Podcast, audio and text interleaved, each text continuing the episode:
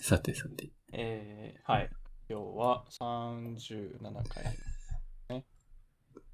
かなこれ合ってんのかな数字。ちょっとずれてるかもしれないですね。ね。大体は合ってる。大体は合って大る。体は合ってる気がするけど。多分37回。うんうんうん。で、今日はまあ Google IO 系が、まあ、ほとんどなのかなっていう感じですが、あでもあんまり新しいこともなかったのかなって感じですかね、Web 関連。関連、ガラッと新しいみたいなのなかったね。まあ、まあ普段からちょっとずつまあそうです新しいの出てたりするから、はい。まあ、わざわざこのタイミングまで貯めてみたいなことはしてないんだろううんうんけど。うん。まあそうですね。うん。まあ、まあ最初、じゃあキーノートあたりの話からいきますかね。いきますか。キーノート、キーノート、あ、キーノートまず、あれだよね、うんその内容じゃないけど、うん動画が、あーそのデフォルトなんでリンクする動画が手話付きかあ、そうそうそうう、ん手話付きの。だったね。はい。いや、結構なんか、その手話の方の、あの、表情が豊か に見てて面白いな。うん。だよね。ああいう感じなんだと思って。なんか日本の手話とちょっと違う感じは。確かに。ああ、確かに。はい。こう、エモ、エモエモいといあうか。あ、そういえばそうか。ああ、いや、わかんないです。そうなんか、あれが日本語の手話でも、標準あなの、うのんいか。や、同じかもしれないですけど、なんか表情とかそうだね。が違って、それはそれで面白いなと。うん。確かに。関係ないです。うん。そうか。うんあるか。なんか一応手話ないバージョンもう限定公開あで、そうあるんだけあそうなんど、だそうそうそう。行えきやすいのだとどこかな。あキーノートの動画に行って、ー、うんうん。そ、概要欄かな概要欄に手話なしバージョンこちらみたいなリンクがあ、あ、あるね、あって、で、その先確かが、そう、限定公開で一応手話のないバージョンが。ああ、ほんまっすね。うん。まあなんか、そういう姿勢なんだなって感じがして、どっちをデフォルトにするか。あー。うん。なんか個人的に確かは、にそう、手話、ちょっとその、気になっちゃう。手 話、気になっちゃうかまあら、ない方普通はが、ないでうすね。ん、聞きやすはかい、はい、確かに。見やすかったけうんまあ、どそ、れは多うん分、うんそうでしょう。あでも、こうユニバーサルにいろんな方にこう見ていただくという、その、情というか、そうだ意思とね。いうか、うっん。ていうのはまあ伝えるっていうのに、まあ、デフォルトにするっていうのはね。やったんだろうね。うん。たまたまこのあたりの日って、5月の第、第いくつだ第2です、木、第3木曜だっけうんうんうん。がうんうんうん。世界、えっと、グローバルアクセシビリティアウェアネスデイうっんうんていうのがあって、ああ、ちょうどその、の時期だから、なんかもしかしたらそっち、そういうのも考えて、意識して、手話の方をデフォルトにしたのかもしれない。あでも Google I はいつもこのぐらいの時期にやってるようなうん。ああ、まあそうか。確かし、確かし。うーん、なるほど。そう。まあ、で、そうですね、。なんか、見てない人は、なんか、9分ぐらいのサマリー動画みうたいなのが上がんっ。てる。あまあれそいれいをよ見ね る。と。そうですね。あ、公式でも上がってるのか。あ、そう、あれ公式公式。うん。ああ公式の、 こ公式切り抜きみたいなやつ。あ公式切り抜き出してるのそうそうそなんか、他の、どっかのやつが出してるのかなと思う。出してましたね。あれは公式なんですよ。おーさすが。あアップルのやつも、でも公式切り抜き出てたよね。うーん。短くしたば。なんか1分とかでまとめたやつとかありましたね。めちゃくちゃギュギュギュッとしたやつ。あな1かった分すごいな。ああ、わかんない。まだなんか、他の人他の人っていうか、が作ったやつとかは、あんま見てない。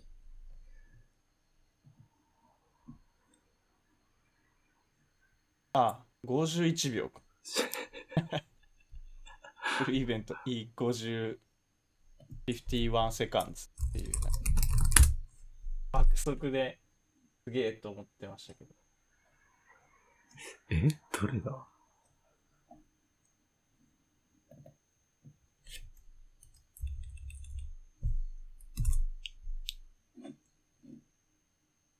16分とかな。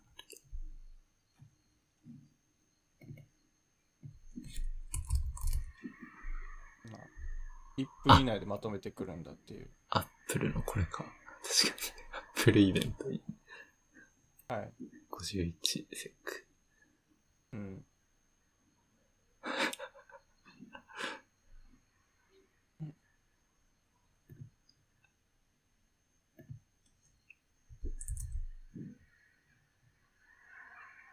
あなるほど。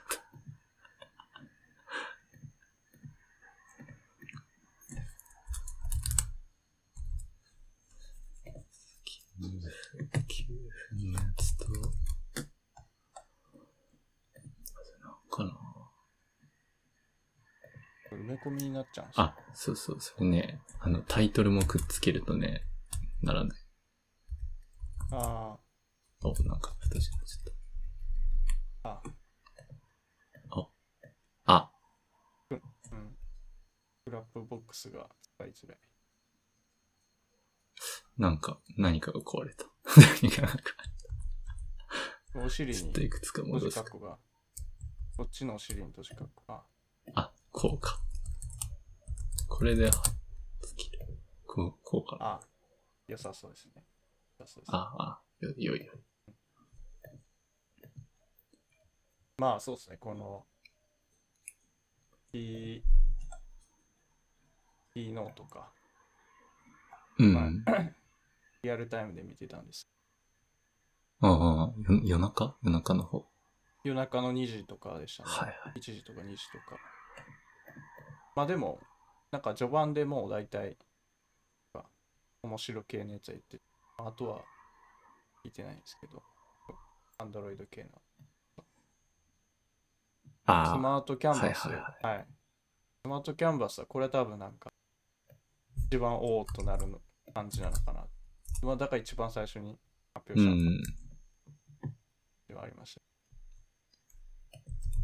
まあ、結構仕事してる人が、あの、Google、あの、あれか、G Suite とか、とか入ってたり、そうだまあね。 Google ドキュメント使う人は多いと思う。まあ、それが Notion みたいな、あのいろいろこう、ドキュメントの中にテーブルとか埋めこれ埋め込めたり、ToDo、えー、管理表みたいなのがあするような感じです。あ、そういうことだったのか、これ。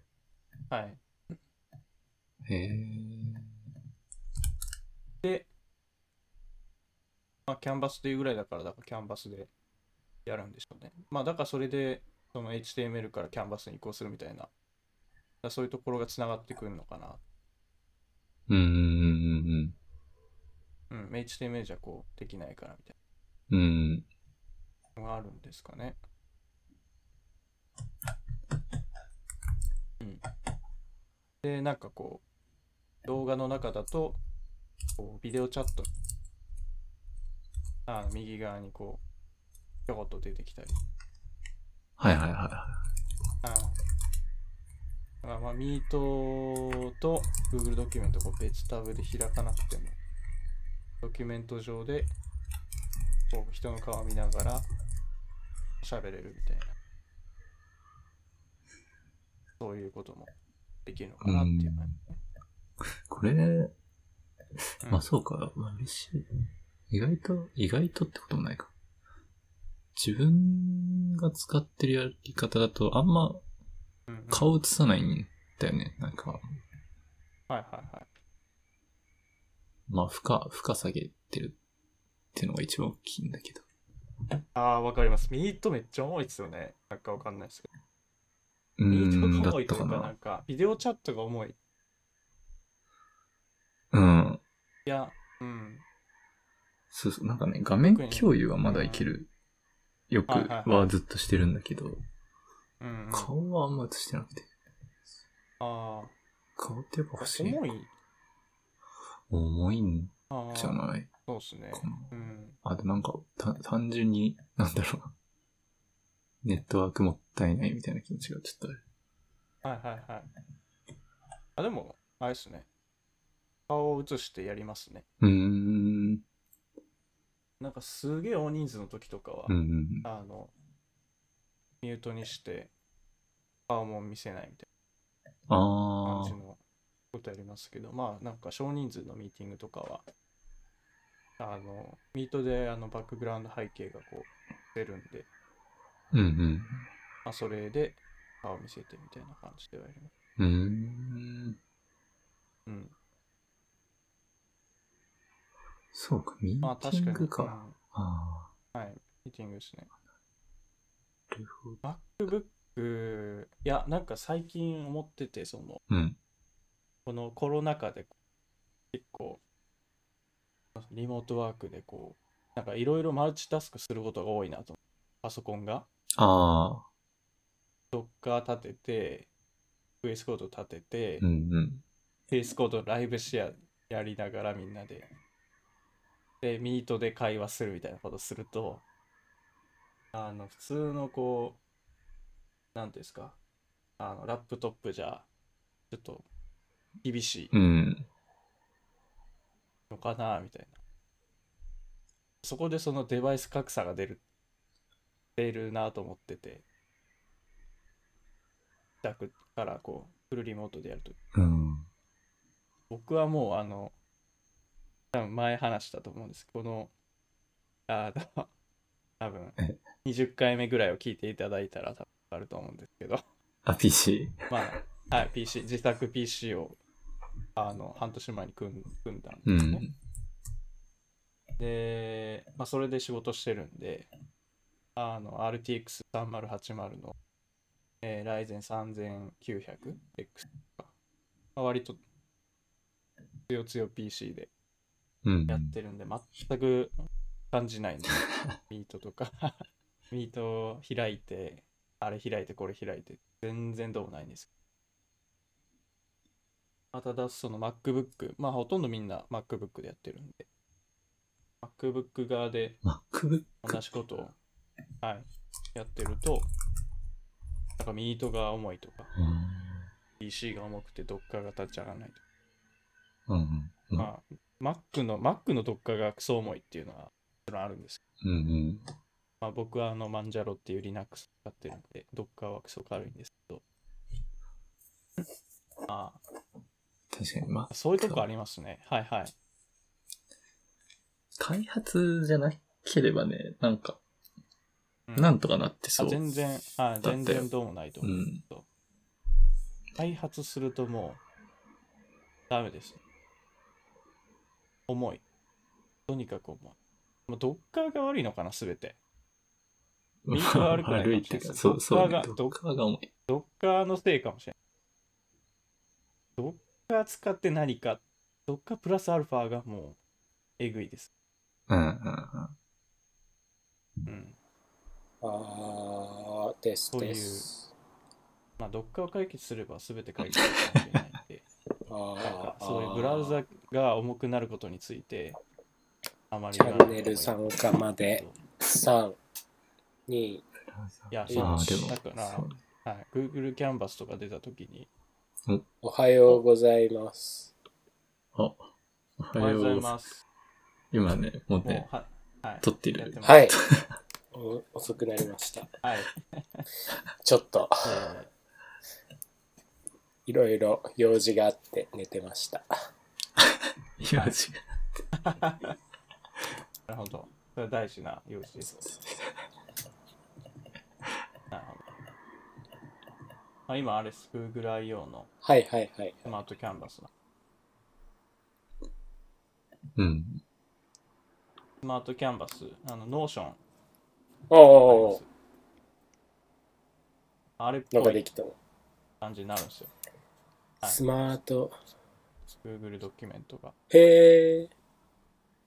なんか自分でもうちょっと工作気味に書けるっていう感じ。自由に。そうですね。うんうんまあ、あの、テーブル入れたり、トゥドゥ入れ入れれたり。そ、そっち、 そっちさ、録音を始めないとさ。あ、僕録音してますよ。ああ、そうそうそうだ。あ、もうしてる。あ、はいや。ちゃんとしてあります。すいますせごんい。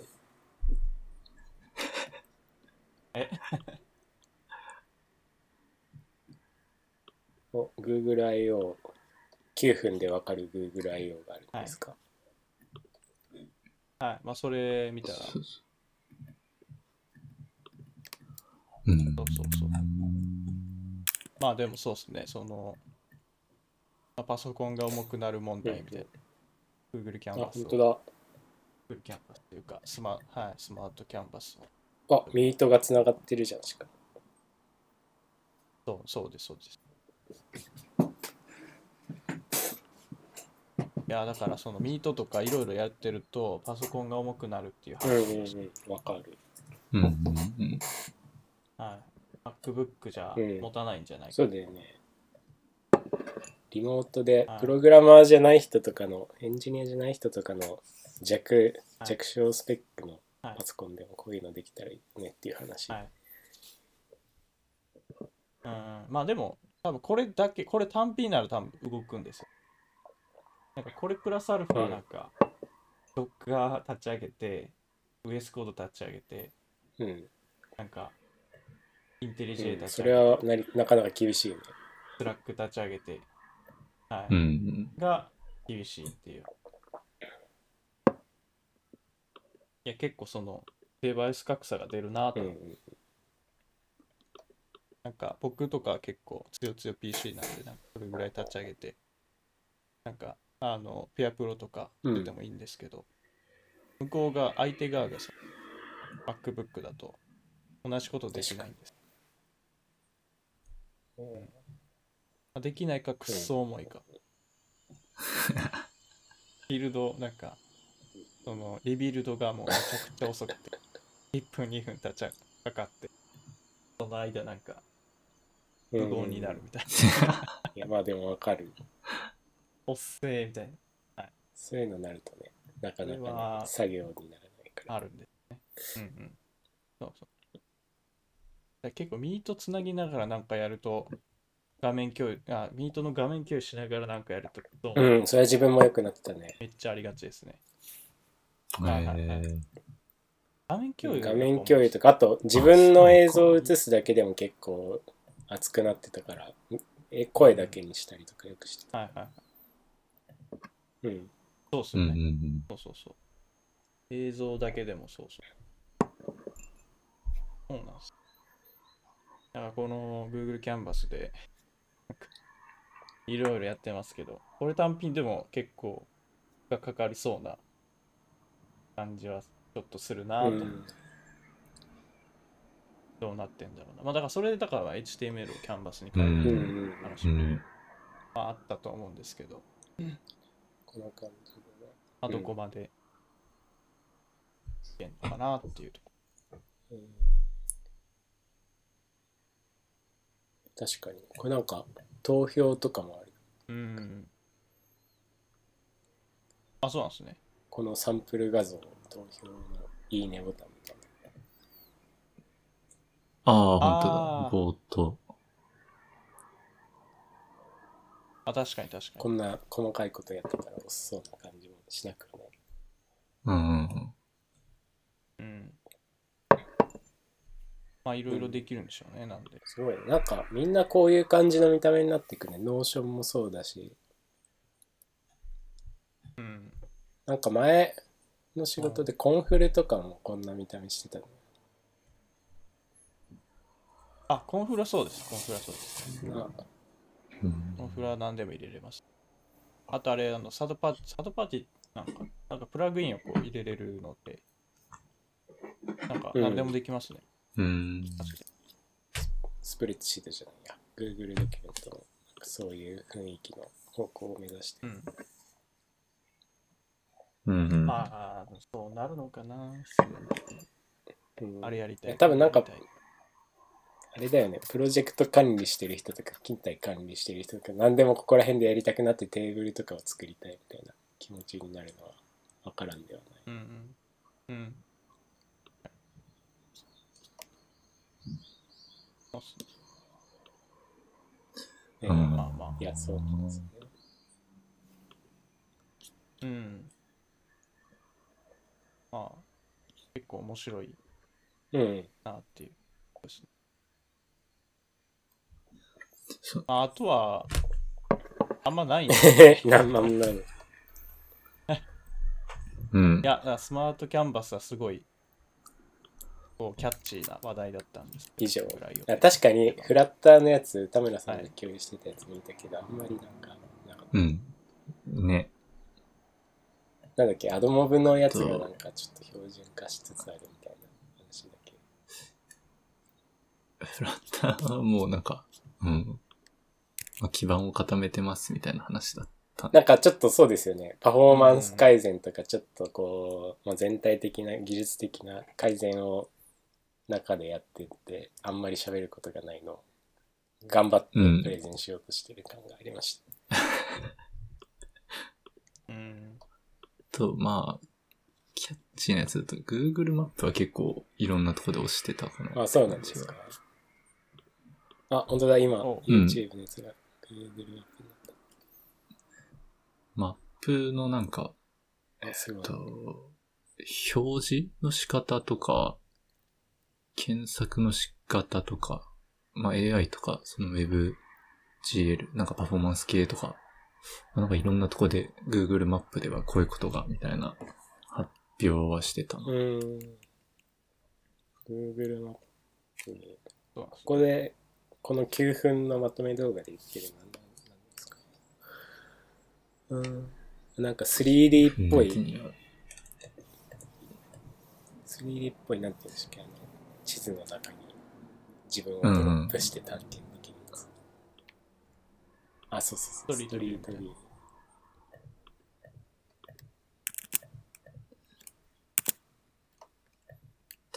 か。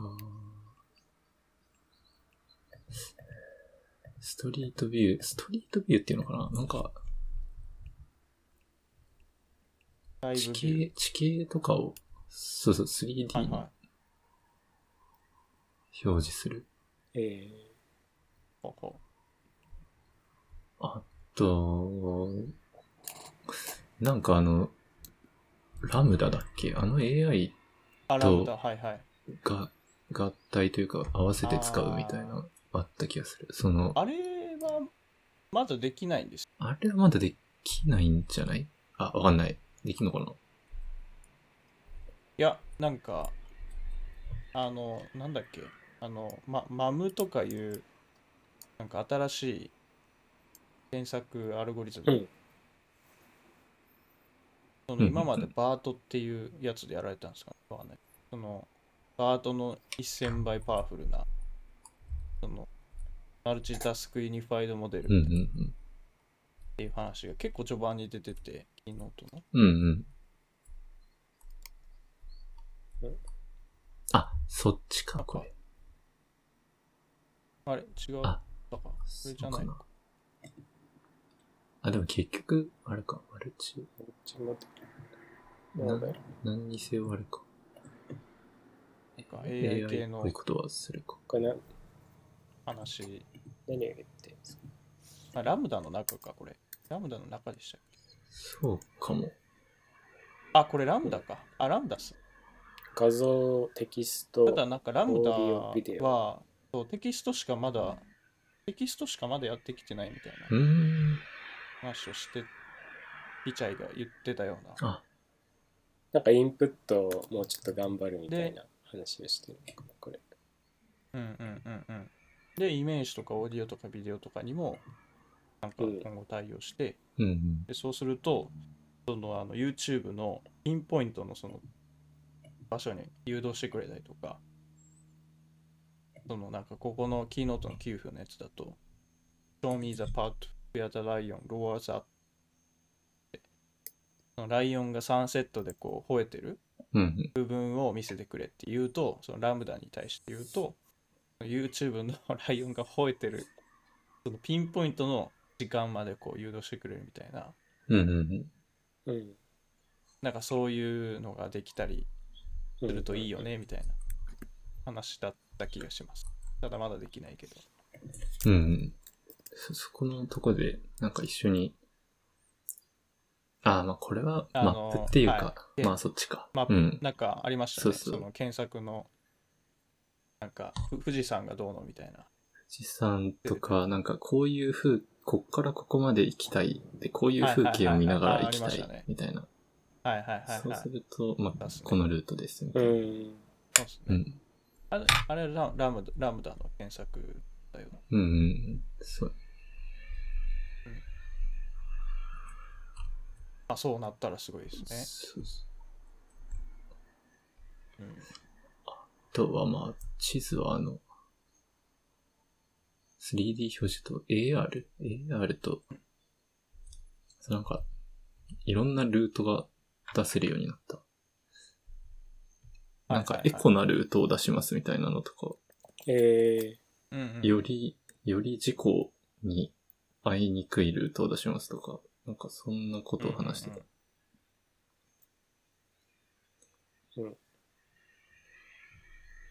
うん、キーノートで、キーノートで言ってたっけなあ、でも言ってそうだな、キーノート。と AR ライブビューってやつ。ああ、かなこのもういもう一個のやつっていうのー、あ、本当だ。エコフレンドリールートとバーチャルライブ。うん。うん。AR ライブビュー自体はまあもともとあった。うんうん。あれは経路検索の時にしか出てなかった。ナビゲーションするときにしか。まあそれ以外でも使えるよ。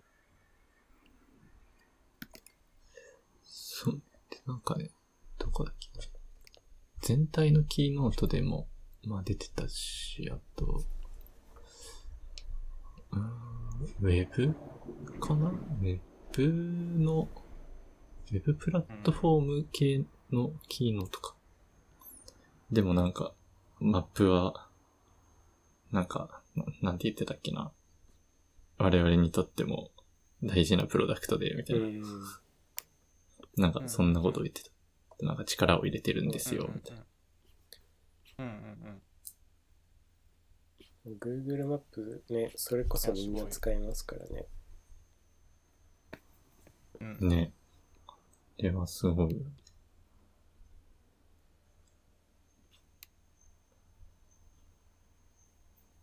うん。あ、そうですね。あー確か時間帯、お店とか、施設の空いてる時間帯とか、混雑とか、確かに。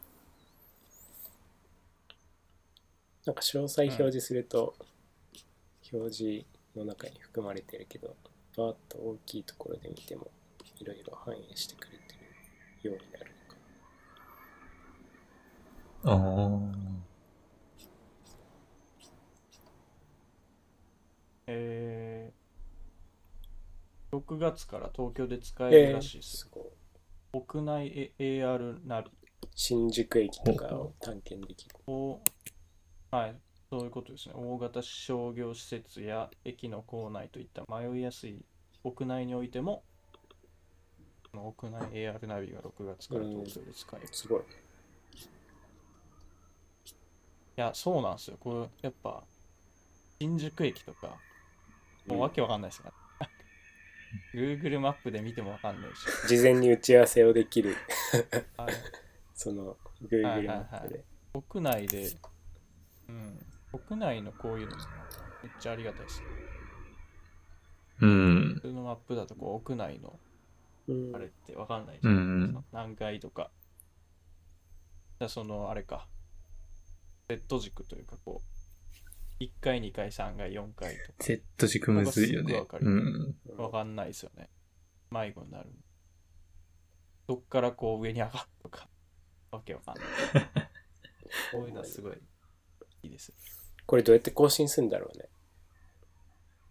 うね。ねああ、まあ、力、力技というか、なんじゃないまあそうしかないですけどね。うん。大変そうんまあ、今ストリートビューもなんか人がうんうん。なんか頭の上にう。ああ、頭の、リュックサックはいリュックサックリュッさク探ん検隊みたいな格好して歩いてる。うん。そうですね。歩いてたりとか。ってんだまあ、ああいうのをこう、派遣するんでしょうん。うん、う。富士山のところも見れますし、富士山の参道もなんかああ、見ね。れたりするくらい、なんかあったねぐらいなんで。まあ、誰かやるんでしょ顔を隠す処理が。ああ、でも AI やるのか。人の顔 AI でにやっモザイク入ってるよね。入ってますね。ねあれは AI でやってます。そりゃそうか。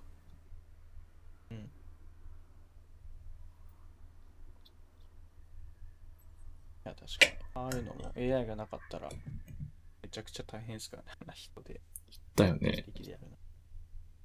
撮った動画一番一番、細かくして、で、一個ずつうん、顔を隠して。いや、やっぱすげえなもう AI が変えてますね、世界。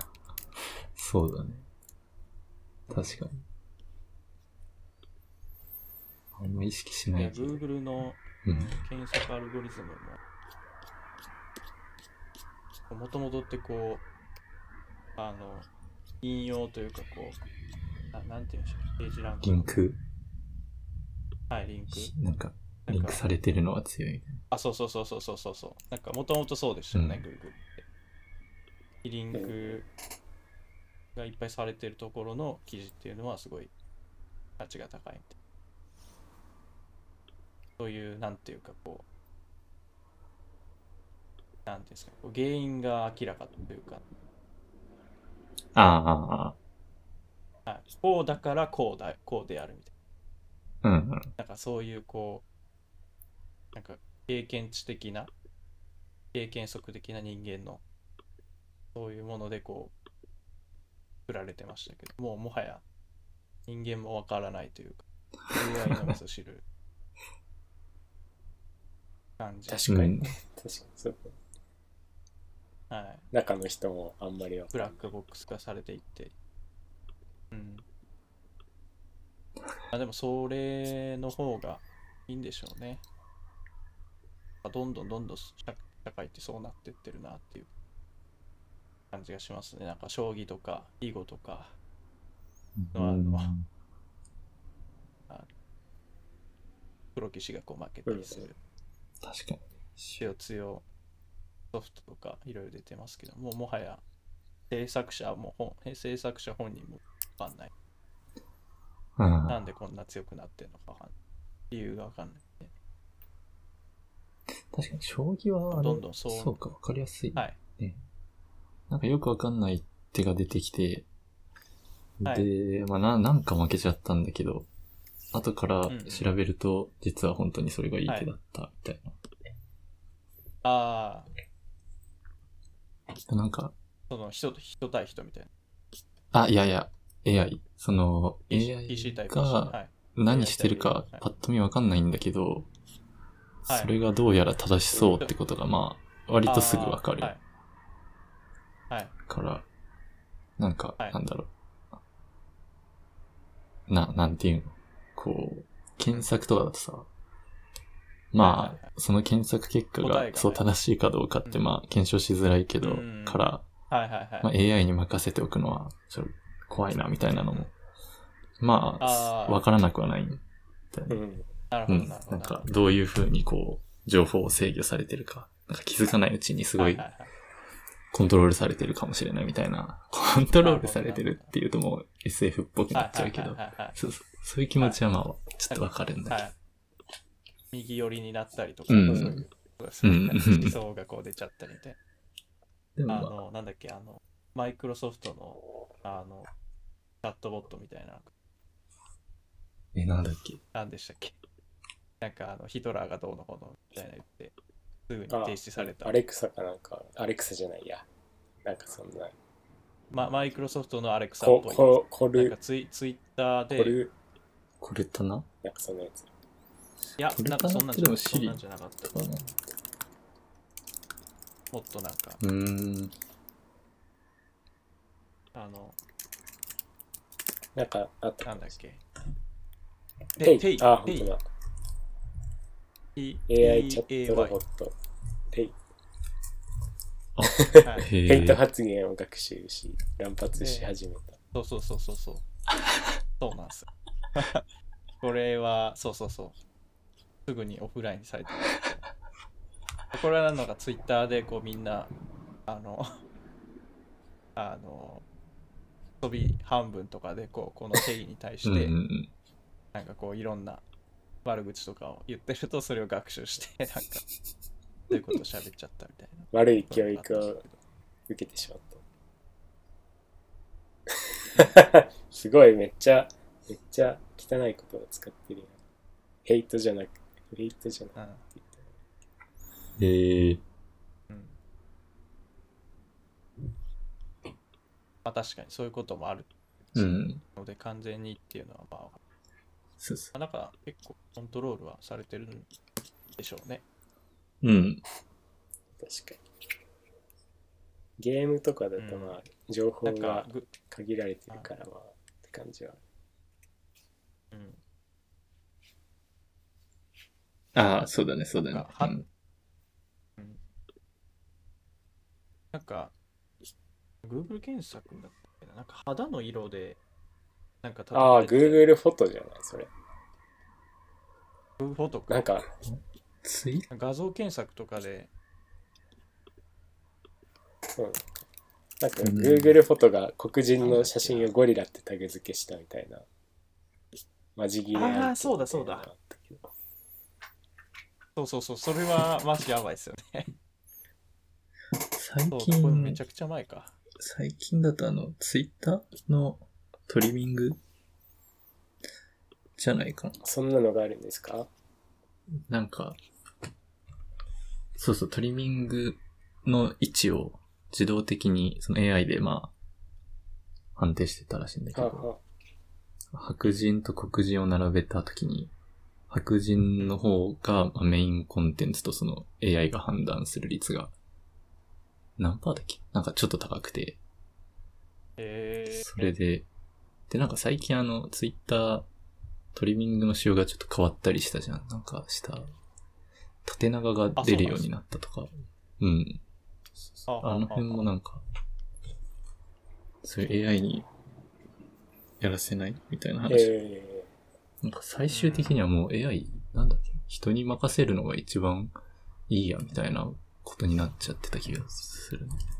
ー、ツイッター、まあ、ツイッターとかだとそうなんですかね。最終的に人がジャッジするのが正しいみたいなコンテンツなの。うん。はい、なんかそうっすよね。判断するのは人間なんで、なんか人間に、人間様にこう、いい媚よびを売らないといけない。なんかこう解釈、解釈するような AI になってくれないと、あまりこうなんか、なんていうんですかね。こう、まあそれが現実だとしても、なんかそれを見つけられるとちょっと人はこう、うっとなうるみた いんな。。ツイッター、とツこイろもッあタっーたとりかだと確かになんか学習の素材として黒人の画像とかあんまり使わなそう。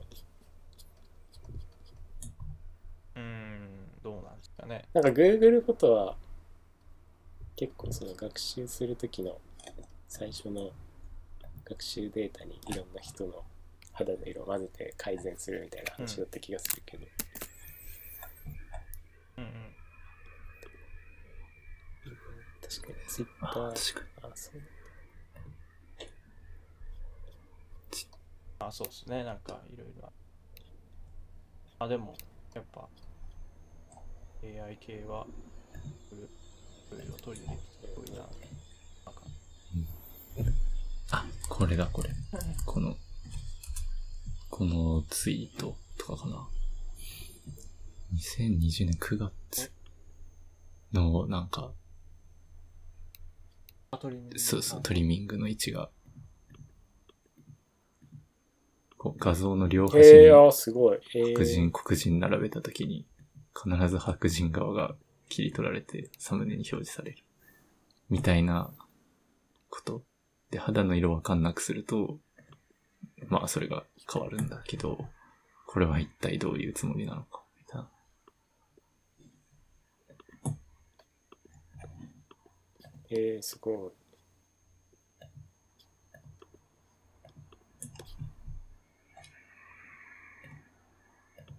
ん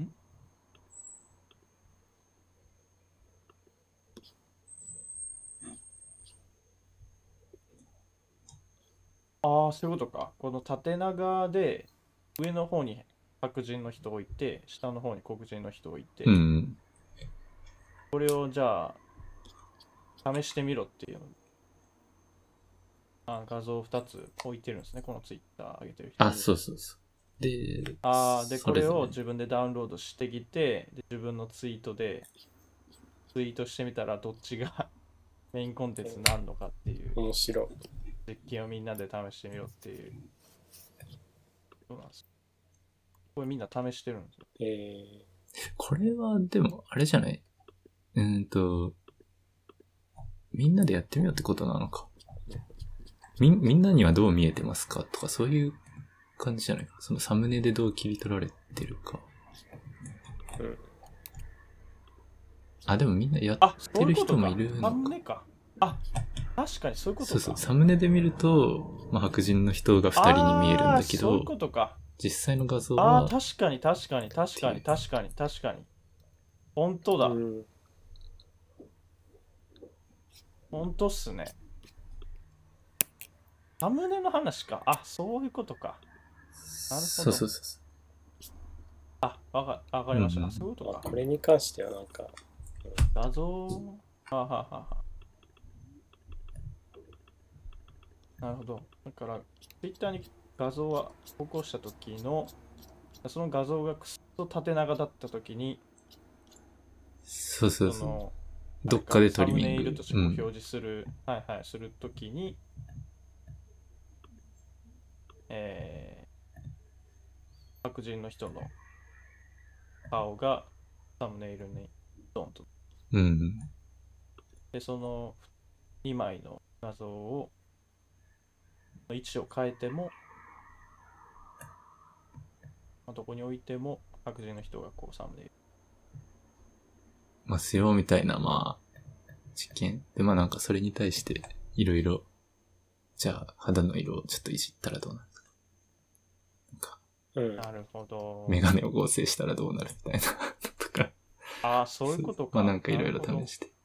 だ最初は、もしかしてこれツイッターわざとやってんじゃないみたいな感じだったけど、まあ、はいはいはい。 AI だから、まあ、まあなんか、まあいいとは言わないけど、そう。な本るほど当ではないんだろうけど、っていう。うん。えー、なるほどっすね。いやー、こういうの。これでも難しい。これでも、この位置だと、でもサムネイルにはしなきゃいけないじゃない。うん。じゃあ真ん中の白い部分をサムネイルにするのかみたいな話になりますよ。でもどっちか選ばないといけないじゃん。あ、そうそうそう。 そう、だから、 まあそう、だからそうだね。試されてる AI 側もまあ苦しい決断を苦しいですよね、 これ。してるんだろうな。これ確か人がトリミングするにしてもこれ結構むずいです。そうだね。確かに。なんかそのトリミングを、まあ、はいなんだろう、パターンを増やすとか、っていう対応が最近入って、あうんー今までは何対何だちょっとわかんなかったけど、うんうんそのパターンが増えて、まあ縦長のものも、まあ縦長に近い形で表示できるようにとか、あー、それはいいです。最終的にはまあ、各自がトリミングするようにするしかないんじゃないかみたいな。あ、違ったかな。違ううん。まあ、人間がやるのが一番みたいなことは言ってた気がすストリーミングむずいっすね。る。ね。もうなんか人間だったら2枚並べてだというこのコンテキストを持ってるのでだったら上の方をサムネにしようかなみたいなうん。 1枚目の画像は白人が上黒人が下みたいなで右右は逆なんでっていう2枚がこう立つだということはあじゃあ両方と上を上側を表示しよああ、うそういうことなんか。かそういう、なんかに人間だったらなんかそういう判断もできるよね。2枚来たっていうなんかはいはいはい。コンテクストからこう、できますけど。ただこれは難しいですうね。んだいぶ難しい。なるほど。ちょっと意地悪な。 まあね。うん。えど、何の話だっけラムだから来たのか。ー AI の話ですからね。だ。えー、けどあとは、あなんかあったかな。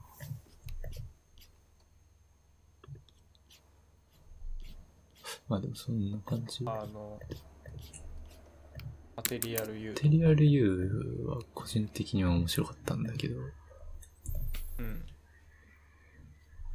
なんか試してみたいんです。ああ。アンドロイド 12? これは、うん。なんかピクセルとかでできるんですかね。かななんかやってみたみたいな声も聞いたけど、えうんうん、もう使えんのかな使えるっぽい。マジですか。うーん。なんか嘘じゃなければ、 嘘じゃなければ12にあげたらだいぶ見た目が可愛くなったなみたいなことを言ってる人は、ツイッターで見かけたな。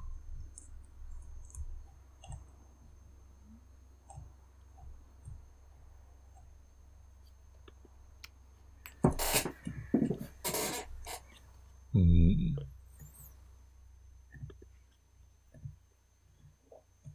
なんか結構こやのってみた。うん思想、思想というか、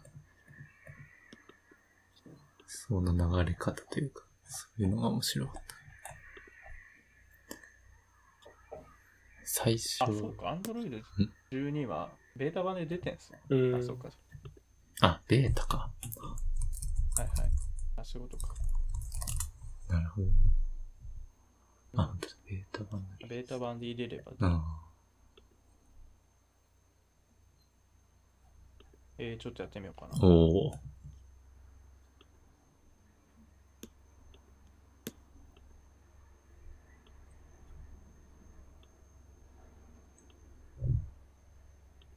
なんか、使う。あ使う人に合わせるみたいな。ーあー、これなんかデバイスた、なんか制限されてる。あ、へえ。ベータ版の Android 12を利用するには Pixel 3以降の Pixel シリーズは会社プログラムに登録することでインターネット経由の利用が可能。あとは ASUS とか OnePlus などのパートナーデバイスにも提供。あうーん、対応する実機がない場合は Android Studio のシミュレーターで 64bit システムイメージを利用する。あの、あ、そっか、そっかえ確かに。できるじゃん。え Android Studio でやってみよう。エミュレーターってことはい、Android Studio にエミュレーターあって、うんあれでそうだ、できできあます。あれであ、ちょなっるとほ楽どしみ。確かに。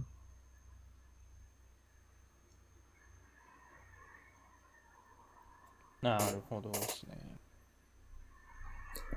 そう、なんかね、色。一番昔。これでも、うん、アプリが対応どうすどうするんですかね。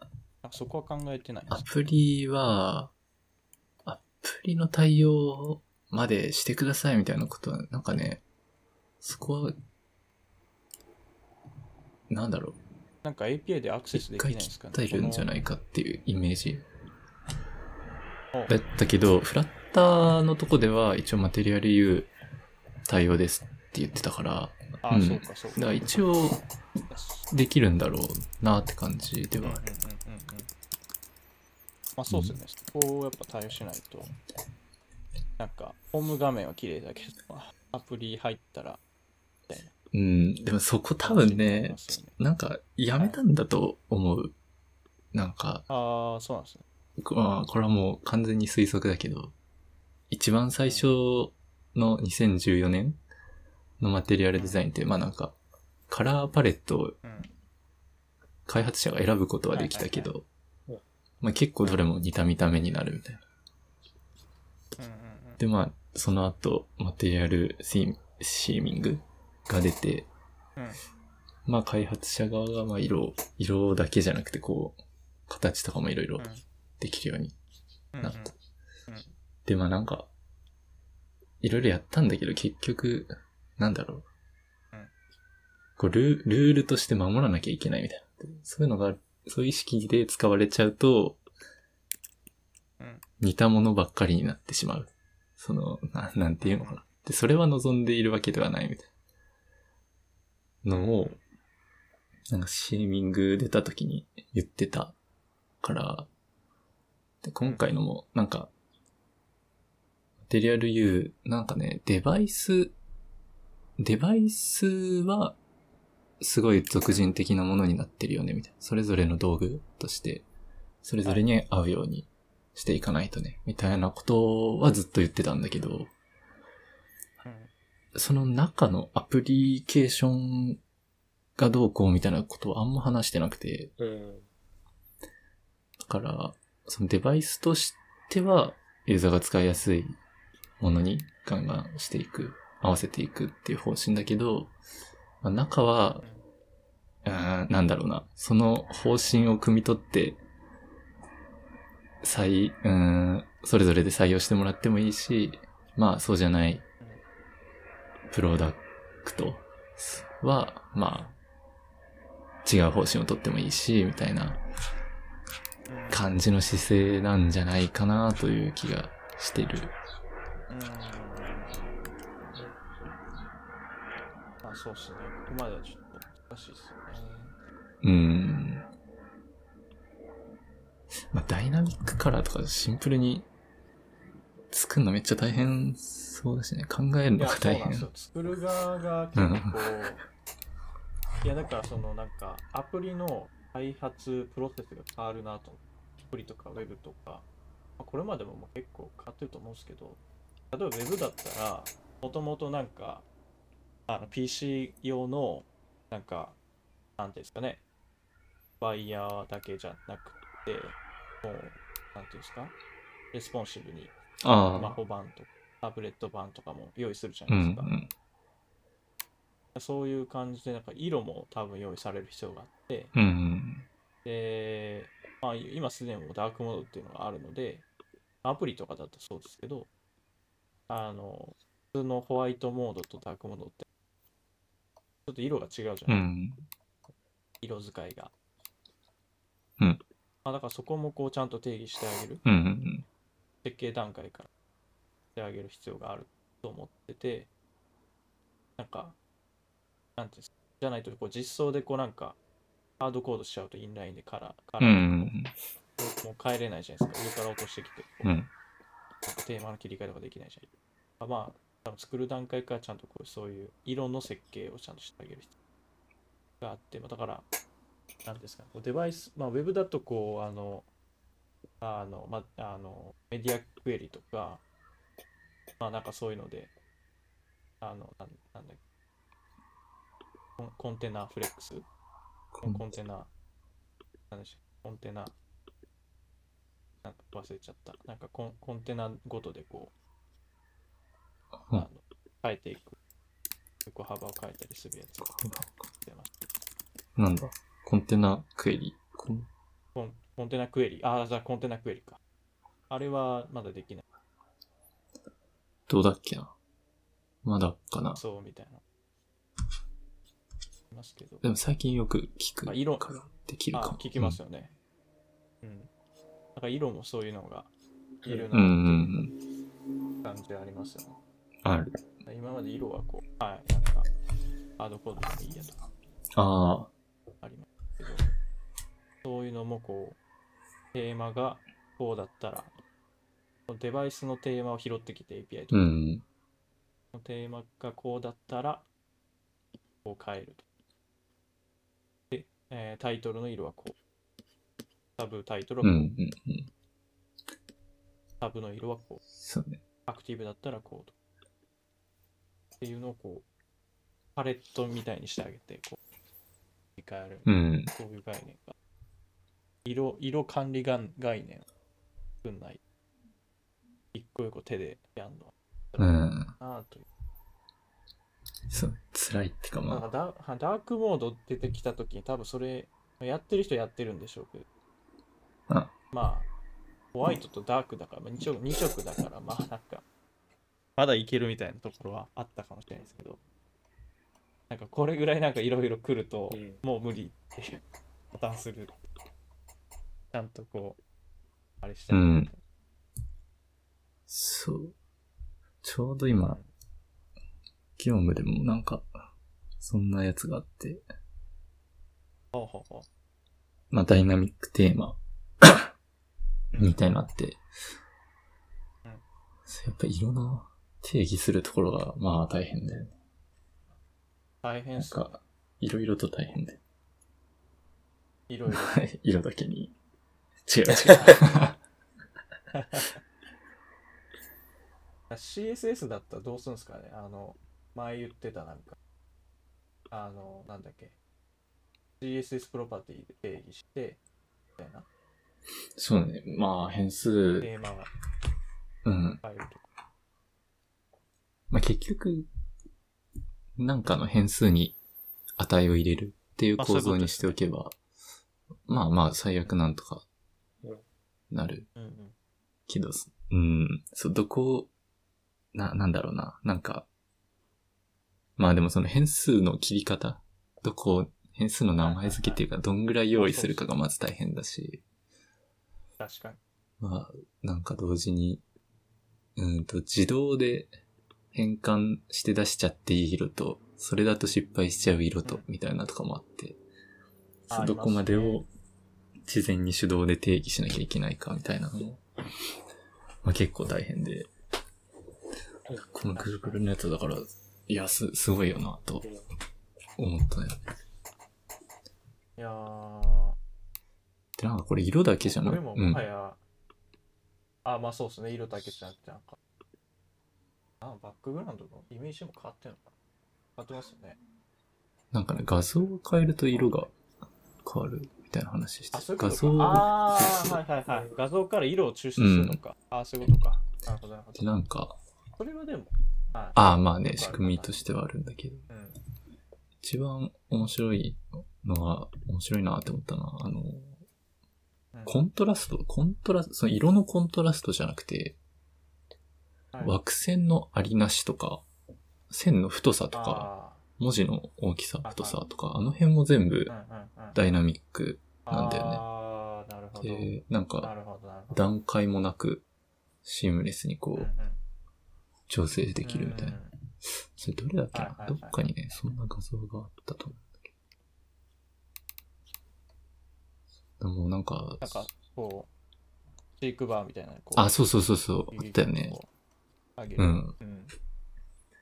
で、なんか、色、なんだっけな、えっと、ビューティー、ビューティーと、使いやすさ、えーユーティリティか、は、パーソナうルん。なものだ、みたいなことをうん結構言ってて、うんで、まあ、色はまあ、ビューティーとか、まあ、その、個人の感性とかに当たるのかな。で、まなるほあ、ど。そうそうそうそうそう。で、まあ、コントラストとかその太さとか、そういうのはもう使いやすさ。でも使いやすさ自体も、はいはいはいユーザー目線でデザインするとかじゃなくて、ユーザーがデザインできるようにしておくみたいな。うんそういう方になってるなと思って。うん。なるほど。そこはね、なんか、ビューっティーとユーティリティか。て言ってた気がする。うんな。るほど。いつパーソナルみたいなこと。なるほど。でなんかもう、確かにそうかも。でそこまで行くともうなんか、デバイスの話っぽいよなっていうのを、まあ、なんか、なんだ。その人にとって最適な道具というか、その人のもの。うん。なんか、Google のブランドじゃなくて、その人のツールです。道具です。みたいな。うん。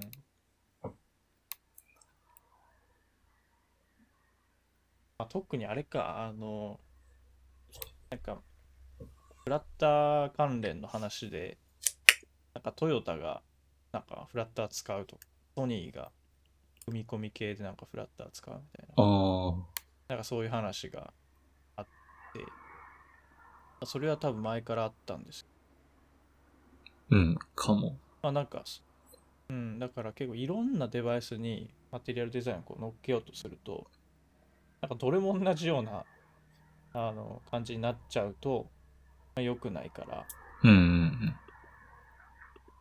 まあそういうのもあるんでしょああ、そうだう。いろねいろ。う変わったのっん、て。確かに。パーソナルっていうものの中に、なんか、シチュエーションとか、なんか、デバイスとかも含まれてそうだね。とかもありますようね。ん。確かに、そんなデモもあっどんた気がするうんな。確かに。クロスプラットフォームとしての、その、その、テーマの、なんか、うん。色の切り方みたいな。っていうのもある。ああ、なるほどね。確かに確かに。そういうのも考えてそう。うん。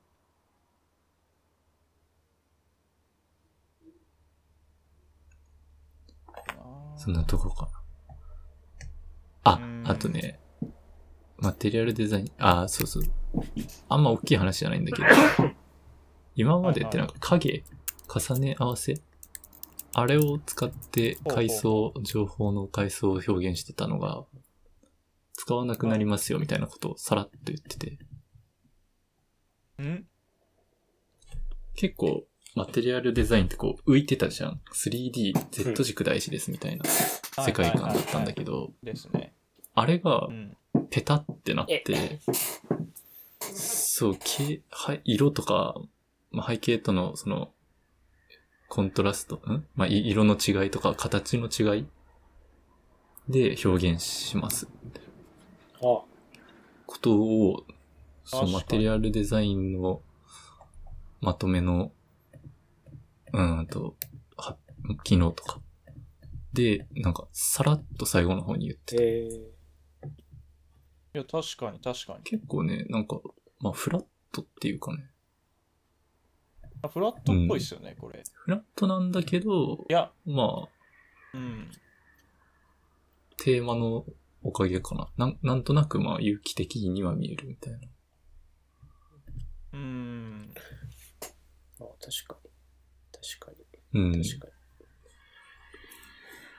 なんか、昔は、あれかな、あの、3D、AR、AR、VR とかのうん 3D 的なデザインも考えて、影とか言ってたのかもしれないけど、うんうん変わったなーってことなのかな。まあ、ちょっと、あんまわかんないけど、なんかそんな変化はあるらしいよね。に。えっと、うんうんえ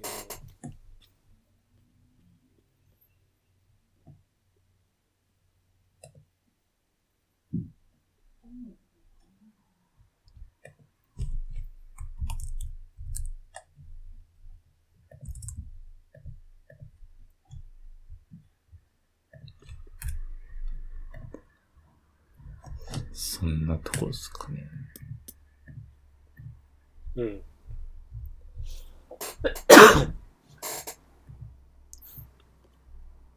影影のことを言ってる場所が見つからない。えーっとね、影は、マテリアル What's New in Material Design っていう、えーっと、ちょっと貼るね。うんあ、ちょこれ犬の声入ってるのかなこっちには聞こえますね。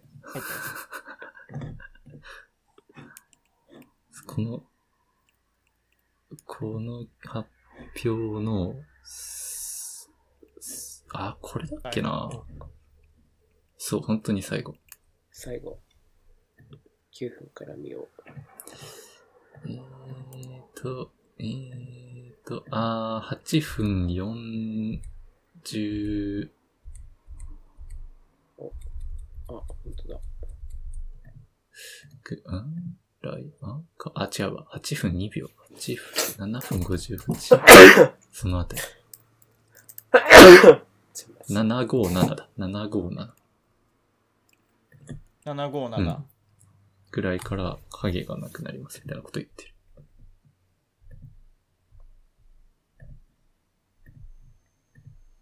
おおほんまっすねへーいやこの方がいいと思うでもいやこれ結構思ってたんですよね僕もあ確かにすげえさらってるなあ、そう さらっていうよね。 10秒ぐらいそうそうそう。結構印象変わるよいなや。、いや変わりますね。てか、これ結構思ってたんですよ。なんかカードの上にカード乗っけるときに、はいすげえキモくならないですか。なる。なりますよてかね。うん、あれなるすげえ困ってたんですよ。だからカードの上にカード乗せれないな。あの影のせいで。ずっと思ってたんですよ。確かだから後ろのバックグラウンドちょっと暗く落として、でカード1枚置いて、でその上の様子はもう全部 Z 軸置かずに、その、ああの、影を置かずに全部ペタって乗せるみたいな。でもその、その上になんかもう一個別のなんか要素みたいなの乗っけたいときに、あーなんかこれまた影乗っけんのかみたいに。な、うんうんうん。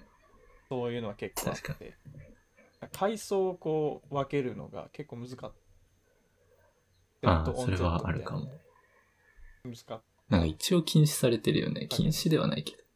非推奨。た。あ、そうう、うんでし確たかっけ。あ、なんか、あそう、カードの上になんか、ポコッとしたボタンとはいはいか、あうなんかあったん、載せないですよ、みたいなはのい書いはていはあいはっいて。。うんうん、とはいえ、確とかはにいえ、みたいな時はいっぱいあったね、そうなん確ですかによ。そうなんですよ。そうなんですよ。乗っけたいことがあって、でそれ全部影のせいなん でだからこうなってくると結構表現の幅が広がるというか、うんうん。割といろいろできる感じがしますね。確かに。そいうや、か。そうなんだよな。そうなんだよな。だ結局、やっぱそうなんだよねだこう、現実世界のこう、ものを、こう、落として、落とし込んでくるっていうのが、マテリアルデザインが、もともとの根本の思想だったのかなと思って紙とインクとか言だっかてたらそよれね。がこう、うん。それがこう、どんどん、うん、やっぱそれだけじゃこう、表現しきれないよね。ってなってき て、やっぱり、やっぱり二次元に戻るみたいな。うんうん。なんか、二次元なんだから二次元で表現するようにした方が、やっぱり良かった。ああ、そうそう、なんかそういうことじゃなく、現実よりも実は表現力があるとか、そうう、ん。形が変わるのはうんうんまあうんうん。バーチャルだし、ならではだし、うんうんうんまあうん適したやり方が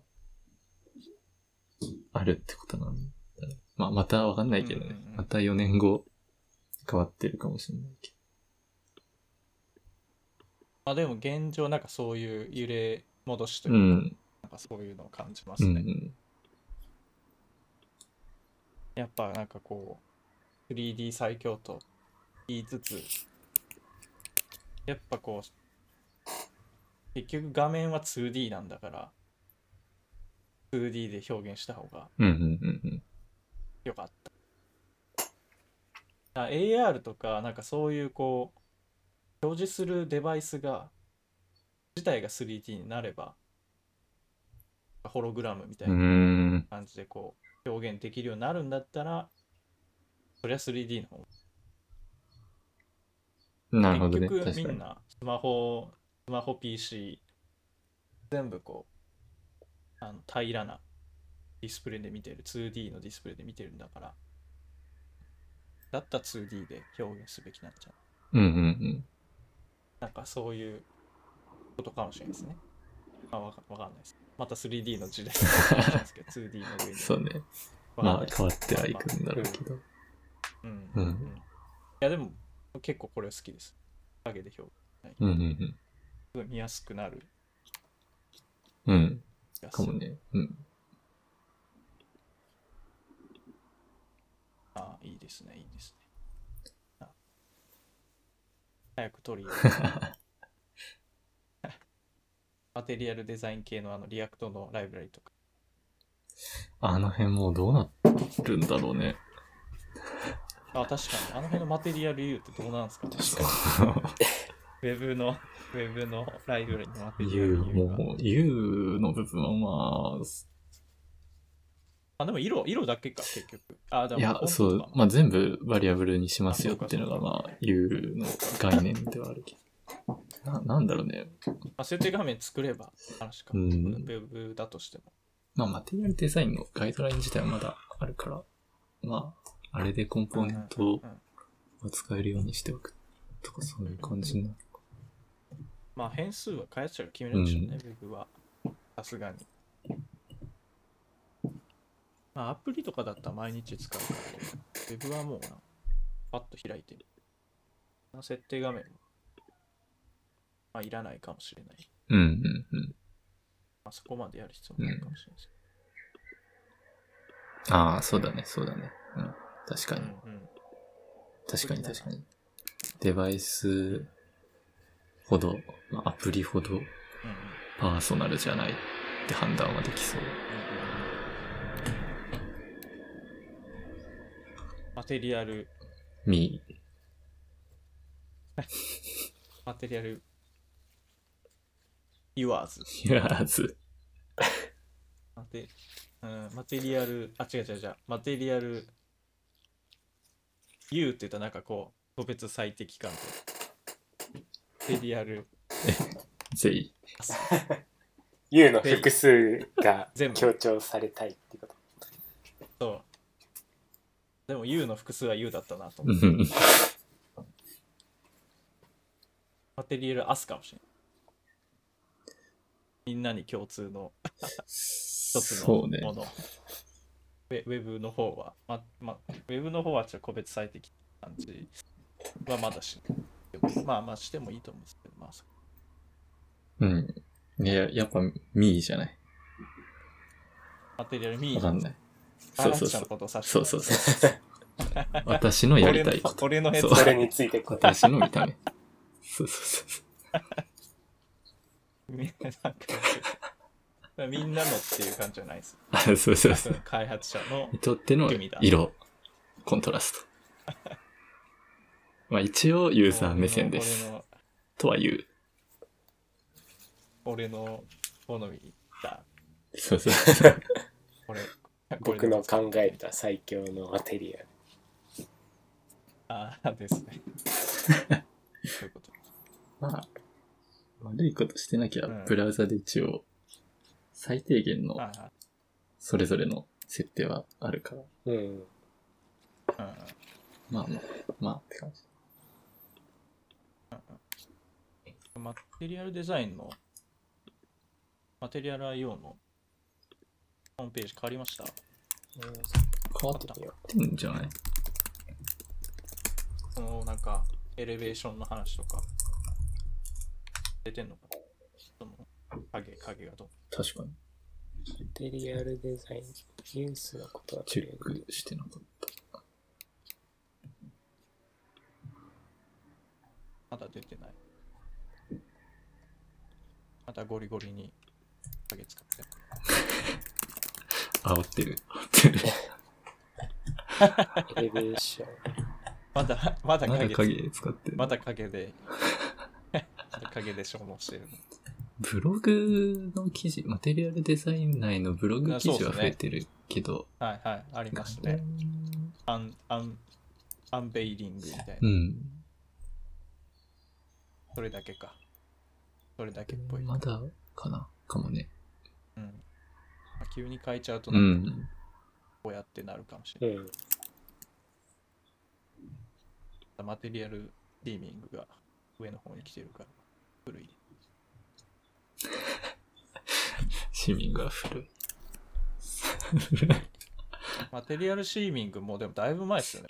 2018年。うんですよね。それぐらいですよね。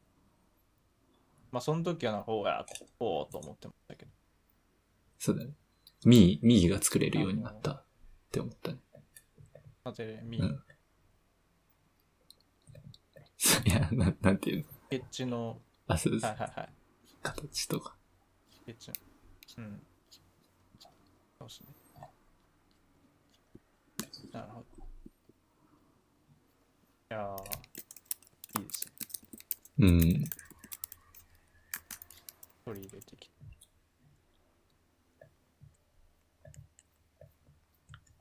そんなとこかな。テールウィンドウとかで出てくるのテールウィンドで、テリアル U はもう地獄だろマうなテ。リアル U。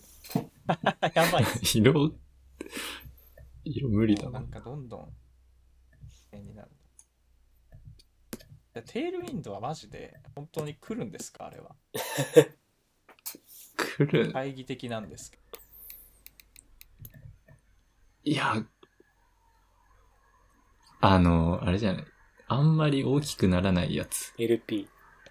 その、あ、まあ LP とか、いやー、あーいや、それはどうなんですかもうなんか、メンテが大変になりますね、それ。後々大きくなったことを考えてない感じがして。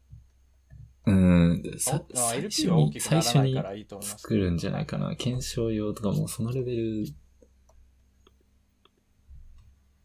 いや、でも、どうなんですか学習コストあるから、学習コストはあるね、確かに。普通になんかインラインで書いてもらえないいや そうだな。 一時しなくなったあ、これないとか。これねえじゃん。うん言ってると。どっちが早いねんけどああの、練習にはいいと思うんだけど、すごい。あなるほど。うん。うん。はいグリッドの使えるパターンがこんだけしかないから、はい。まあ、こういう時はグリッドで、こういう時はフレックスで、みたいな。まあ、なんかそういう練習とかにはいい。本番はどうだろうね。クラス名考えなくていいのはうん楽。いやーそれは、まあ、ある。これでもなんか、メンテが悲惨なことになりそうな気がしますね、僕。これ本番で使われると。本番は嫌だね。うん、いや、これなんか、なんかリアクトネイティブ集がするんですよ。ほう。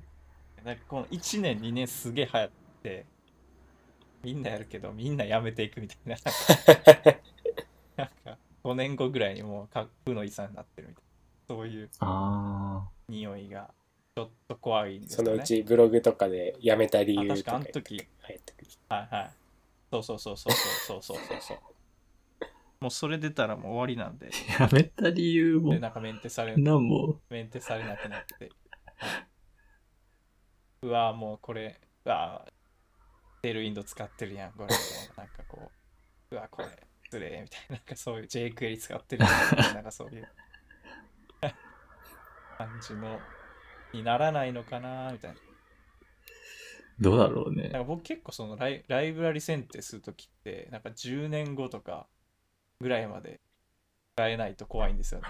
だからそのコミュニティが、だから例えばフラッターだったら Google がめっちゃゴリ押しでやってるんで、あ、これは大丈夫だろうっていう安心感あります、うんうんうんああるじゃないですか。だからそれがないのがすごい不安。うん、確かに。ああ。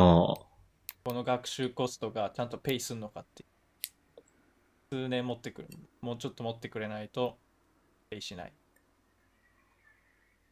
もう CSS なんか CSS なんかもう書かないみたいなもうこれからの世界は全部クラスベースで書くんだみたいなそうなっていくんだったら、セールウィンドはまあ、その、潮流の一うんう番んの最先端だと思うんですけど、いや、なんないでしょ。なんないっすよね。うん、うん。今日ラップしてるから、やっぱ、どうなんですか、こう最先端の、なんか新しい CSS とかが出たとしても、すぐにこう、使えないですし、結局使えないです、あの、全部ら、あの、網羅できてないですから、100%網羅してないから、ああ、そうそう。うん結局なんかやりたかった自分で定義しなきゃいけないとかなってくるとなんかもう管理が大変うんだからあんまりいいと思わないですよねあああ、れうんいい。なんかプリ,、そうねん、プリプロセッサーとかあのポスト JSS とかなんかその辺のをちゃんと使って綺麗に仕上げるのあとあなんかパフォーマンスとか、パフォーマンスチューニングとかもなんかいろいろやりやすいんじゃないかな、みたいな。ますけどね。あ、うん、まあ、まあね。うんうんうん。どうなんだうん。まあ、プロダクトで長生きするかっていうと、それは全くする気はしないけど、ああ、いいっすよね。うん。一時の流行り、最初流行って感じがして。そうそうそう。ほんと、スタートパッと書く、パッと書くっていうだけだったら、自分はまあ結構書きやすいなとは思うけど。うそうんっす。よね。まあなんかサイズとか、色とか、まあ、まあ選んで使えばいいかっていう。うん。なるほど。うん。っていうのはある。なるほど。うんうんうん。あと、スタイル、スタイルって話して書くじゃん。それが、はいはいはい。なんだろうな。まあ、遠いなって感じる時もあるから。ああ、そう。別ファイルで書くと。か、そうそうそう。まあ、なんか、物理的に距離がちょっと離れてるじゃん、書く場所。はいはいはいドはいムはい、はいドムっていうか HTML と。それがまあ、近くにいるの別フはァイルうん嬉しいっちゃ嬉しい。ああ。それなんか言ってましたね、テールウィンドウの。なんか、うん、かも。なんか、なんか、ススクロールしないでいいみたいえなんか HTML、んな、なんだっけな。なんか、それはなんか確かに、はあと。けど、なんだっけ。なんか HT、んなんだっけ ?HTML に依存するとかなんか、な。ああ、なななんだっけどっちに依存なするかみどったちにいな依存するか話。の違いみたいな、あそうあっいたうね話だっていう、作者の、なんかなん、か記そう事で。なんかブログ記事かなんかね、うんありましたよね。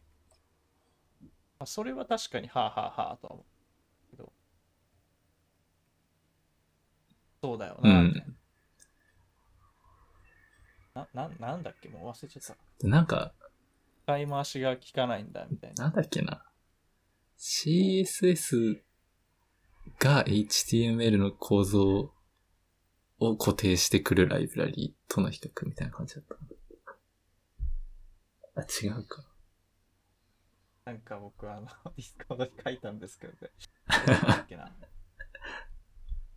その違いを。うん。で、なんか、もう一個ブラッシュアップされた新しい何かが出てきたりするんじゃないかな。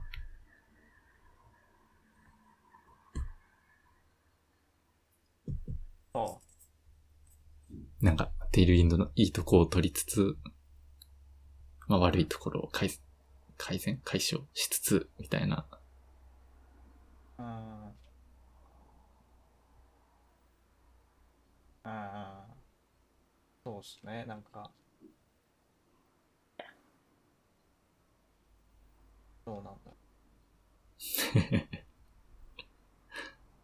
まあ、本番で運用するのに入れるのは、自分も反対だう。んそれは、ちょっとし、な、なんか大変そそうう。っすね。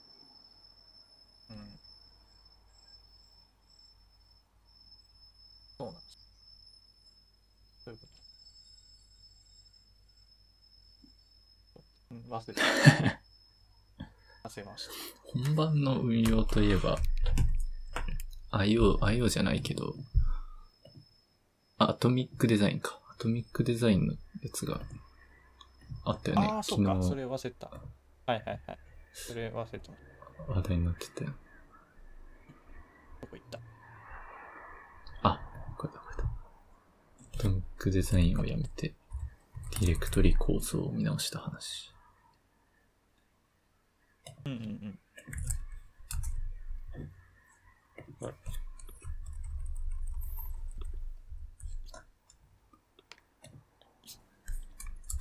これもまあ、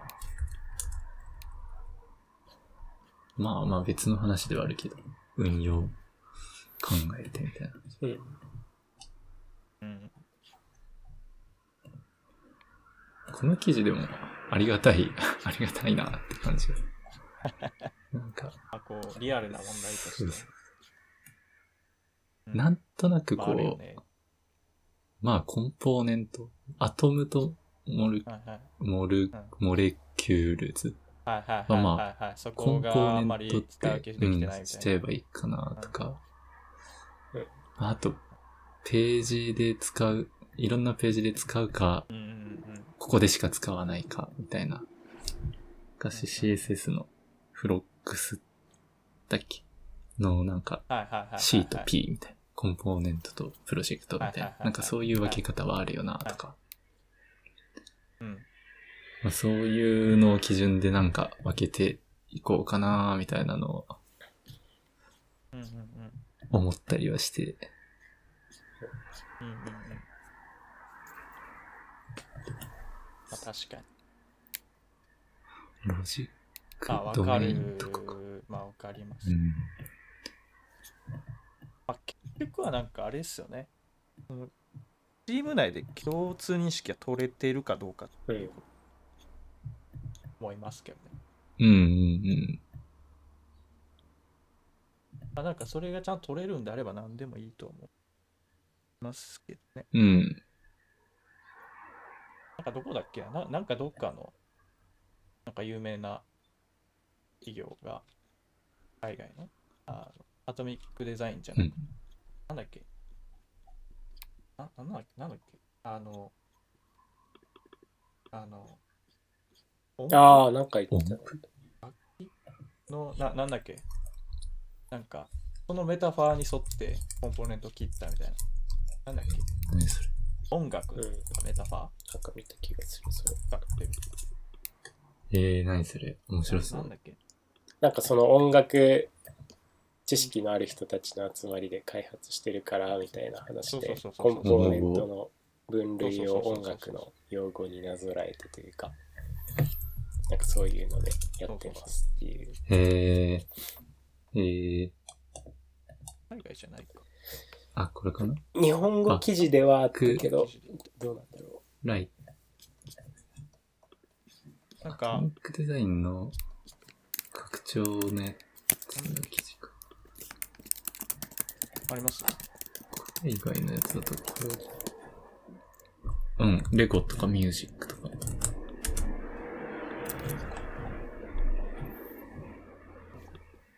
ハーモニー、メロディー、リズム。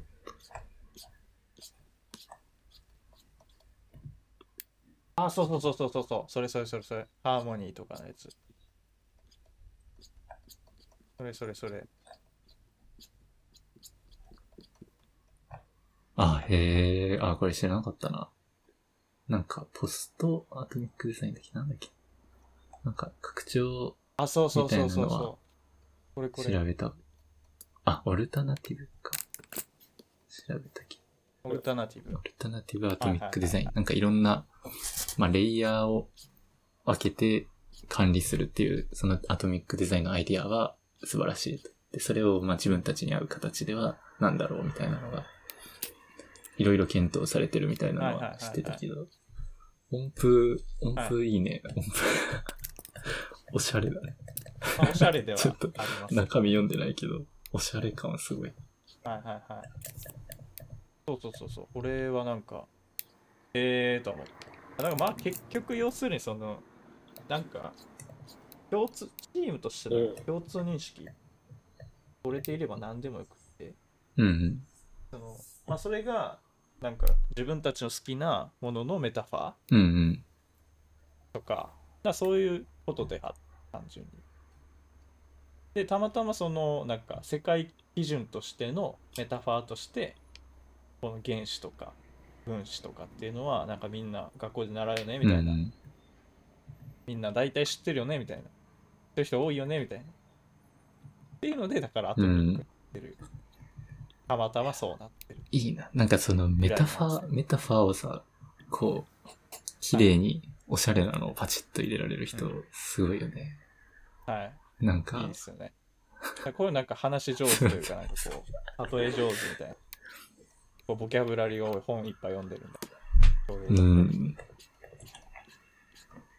いう感じはありましあ、星座じゃん。星占いじゃん。 た。おしゃれ。星それ占いそれ占いの人たちの間で開発サインとか。 すえ、星ってことあるんですかなんか、あの、シリウスとか、あの、オリオン座とか、なんかそういうことですかあ、まあまあ、なんかそうそうそう。一番最小単位太が、陽系とか、銀星で銀河系とか。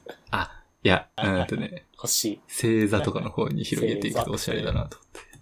あーあー、なるほそうど。はい、星で星座だな。え衛 星北斗七衛星とか。星とか。 衛星モディファイアー。いろいろとあるとはいはいこれは面白いですね。なるほどね。まあ、要するにそういうことまあなまんあ、だうっん。うんて。いう話ですね。あなるほど基準だとねえしてははい自分はこの切り分けの視点はいはいはい。が良かっったなって思った。あの、た。うんページ使われる場所で分けるっていう視点と、あとはコンテキストへのアクセスとか、まあそういうとこで分けるっていう視点と、みたいな。うんうんうんうんうんうんうん。まうん、それはわかるんですけど、なんかこう、名前をまた付け直してるじゃないですか。アベログページだと。まあ結局、この名前についてまた説明がいりますよね。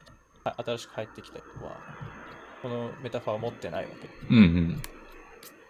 これの名前の説明が多分入ると思うけど、なんかそこでちゃんと説明ができていれば、まあ、全く問題はなく、だから別に名前は何でもよくって、うんうんそこの説明がちゃんとできていれば別になんか、うん、名前は何でもいいのかなってうん。ああ、なるほどね。ありますはいだから別にアトミックデザインでも、この説明をちゃんと、アトムズではちゃんとこれを入れるとか、うんうんうん。レクルではこれを入れるみたいな。そのちゃんと説明をしっかりできなたるほのどであれば、まあ別にそれでもいいとは思う。一個自分より上の段階にいる感じがする。自分はどう分けっかなって思ってるとこだから。ああ、いやいや、そうそう、それは現実問題めっちゃ大事なんうです。ん。これ、それがちゃんとこなんか、いい、う、うんうんいい記事だ。 ありがてえって。いい記事ですね。はい。まあもう現場の、うん。現場レベルのうん。あるある、わかるわ。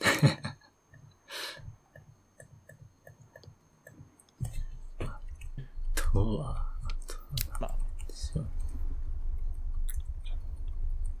まあでも、うん、でも僕は結構あれですかね。アトミックデザイン結構有名だし、なんか新しく入っ、僕結構その新しく入ってきた人に、が、すぐに順応できるかどうかと。なんかそういうことをやっぱ一番考えるんです、うんうん考えちゃうんです。まあ、自分がこうこのプロジェクト入ってきて、何も知らず入ってきたときに、どれぐらいのスピードでこの学習できるかみたいな。うんうん。で、なんか学習しなくていいこととかはしなくていいように、まあすでにこう、世界標準になっているとか、まあ、有名なものを入れる。うん。で、なんかこれが5年後、この技術使っててその新しく入ってきた人がその技術でなんかこう、ね、エンジニアの地位が高まるかとか、うんうんつまりですかねなんかくっそ古いコボルとかをなんかプロジェクトに入れちゃうとなんかそれを学習してその人の市場価値ってすごい高くならないじゃん。あー、そういうことか。そのはいだからその今流行っていて今後もまたなんか需要がすごく伸びるであろうフレームワークもしくうん、うはん、技う術ん。を取り入れておけば新しく入ってきた人も嬉しいんじゃはないいはかいはい。なんかそれを勉強することで自分のなんか市場価値を高まるしでなんかどこどこで使われてるか分かんないようなものを勉強同じ勉強するでもやっぱモチベーションは違うかな僕は結構それを思うなんかそういうのを思ったりまああとはそうですねこういうアトミックデザインみたいな有名なメタファーをあであ。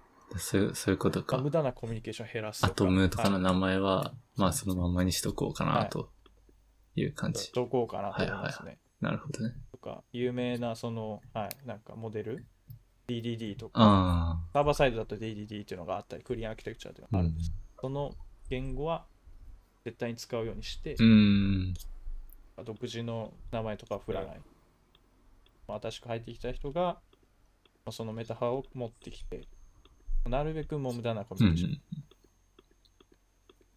なるべくわかりやすくわかりやすく。なるほど。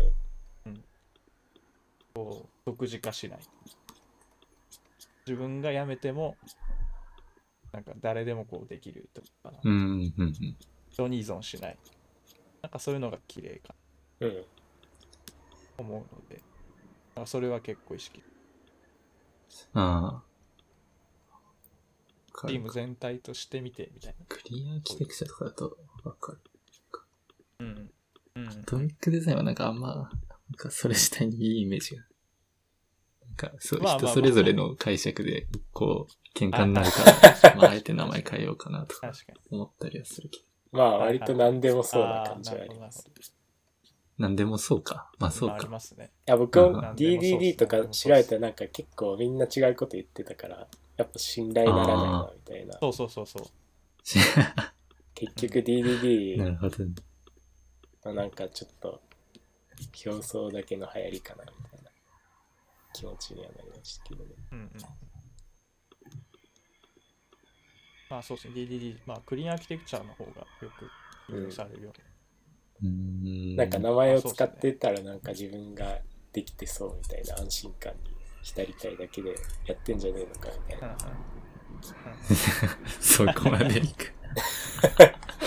まあまあ、そういう人もいるかもしれんけど。そういう人もいるかもしれないですけど、まあ、それはそれでいいと思います。で作る人はそれじゃダメです。実際にその、なんか、01にする人はそれじゃダメ。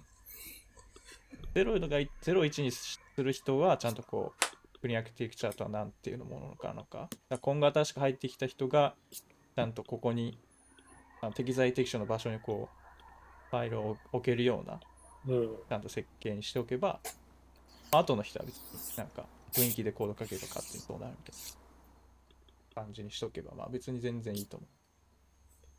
初期の段階でちゃんと理解うん。うんできれば、まああとは別になんか雰囲気で、なんか同じ名前、あ、この辺なんだろう。いいのかなという。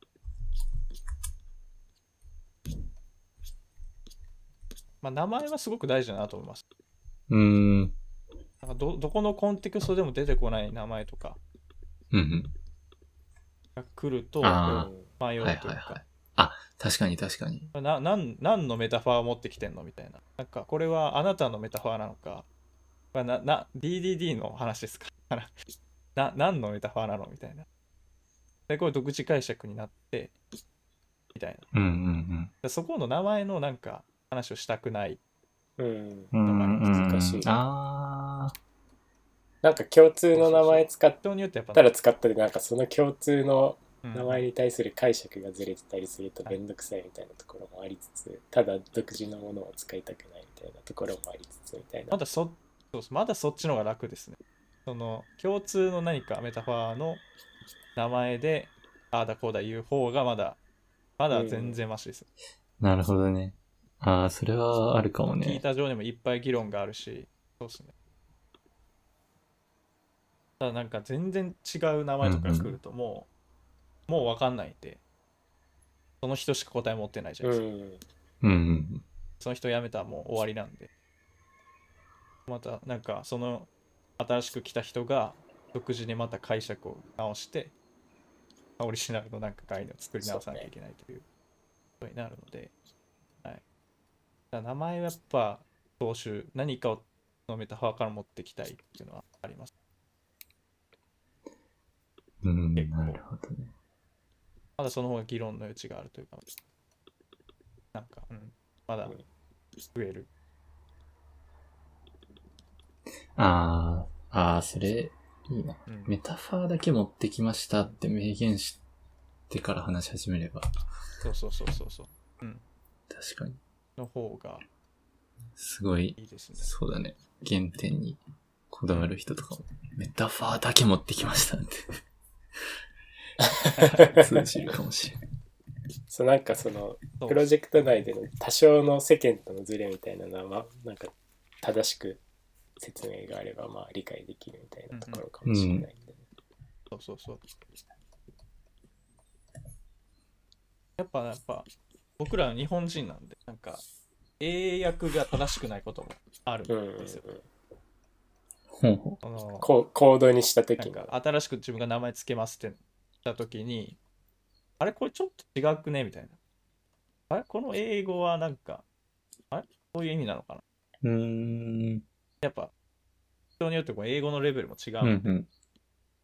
あそういう意味もあんのかとかなんかあなんあ。かそういうことを、そういう無駄な、無駄なそういう、あの議論したくない話をしてしまうということもありますし。だからやっぱ名前はやっぱ、ありものをひ持ってきたい確かに。ですね。確かに。英単語調べてる時間とか。 あれそうそうそうそうあるよもうね。もうそれがもう、なんか、はい、あります。やっぱ人によってそれがまた、なんか解釈が違うんです。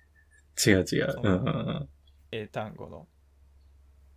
これなんか、Google 翻訳で持ってきたけど。それはこういう、違うよなこういうニュアンスを感じるから、みたいそうそうそうそうそうそうそうそうそうそうそうなんなんかちゃうよなみたいなことになるんでもうなんかなるべくそうですねこういうありものがあるんだとうん僕はそういう派ですね、そうな。なるほいどろねんな人とうんやる前提ならそうならざるを得ないそうそうそうそうそうそううんそれがいいと思いますあとはなんかいろんな人もありますけど、まあ、1年後2年後の自分が理解できない可能性もあるといううんうん。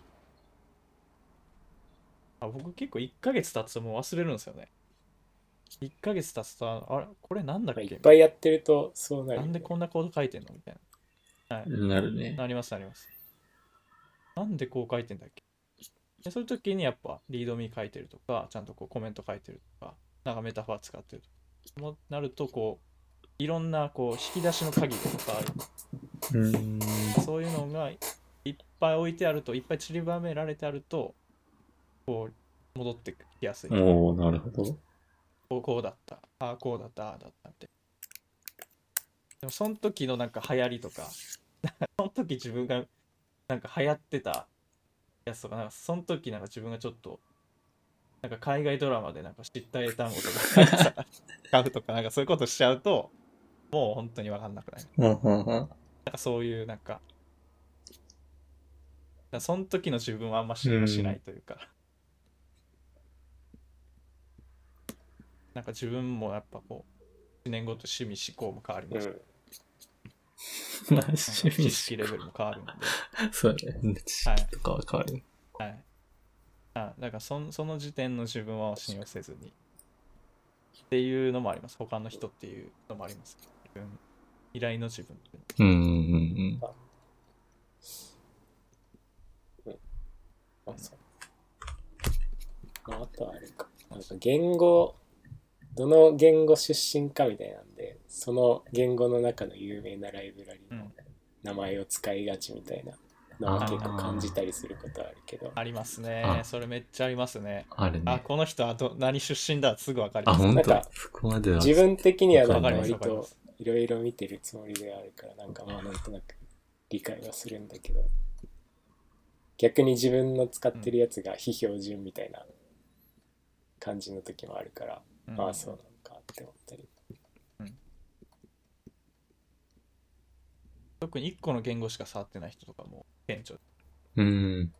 なんか、レールズしか触ってないみたいなうん。人が Go に来た時に、結構、なんか名前の付け方とか、あ、もろもろでなんか、ああ、レールズ 味あるな、Ruby 味あるあるな、へえ、感じはすぐ。そうなんだ。うん。うん。なるほどね。ああ、でも、うん。まあでも、いろいろ書いてる人はあんまり結構癖がないです、逆に。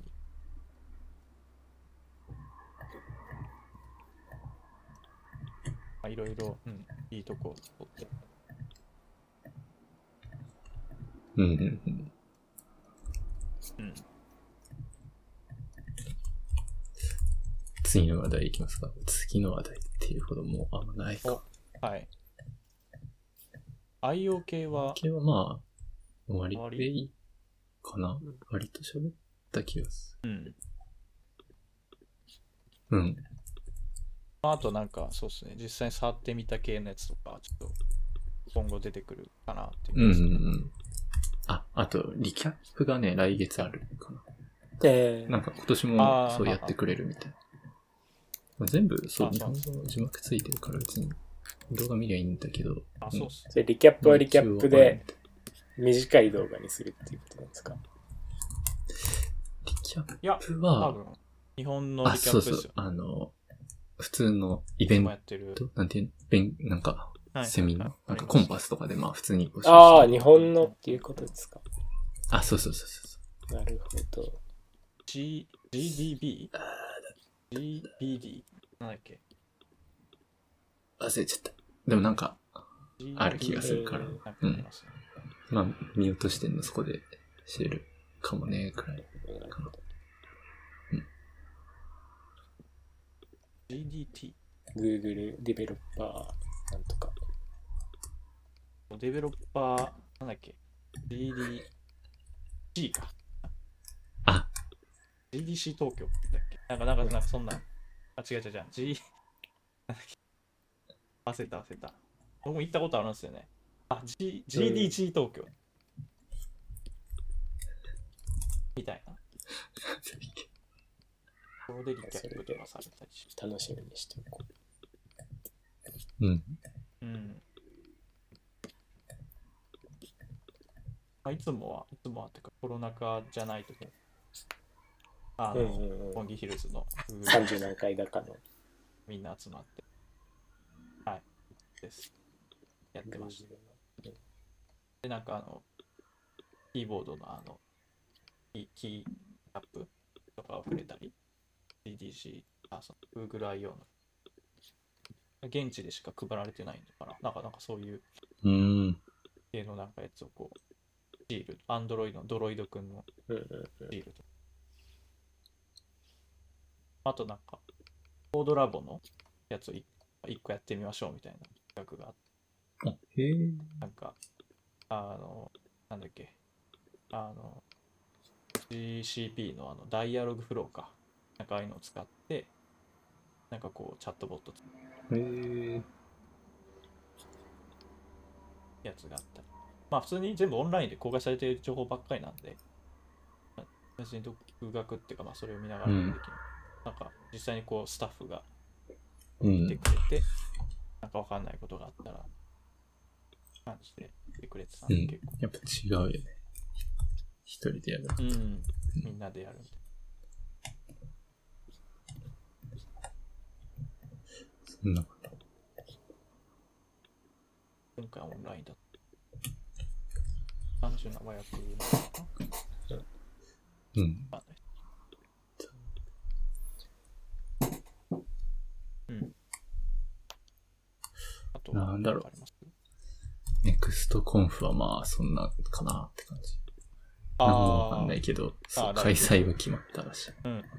6月、あ、6月15、うん相変わらそう、ず、すごい。人のおしゃれあなれ。が見えるじゃん。おしゃれっすね、これ。そうそう、人のポインターが見える。で、しかも自分のチケットをこうシェアすそうる。そうそう。で、自分のチケットのいい色を変えれるみたいな。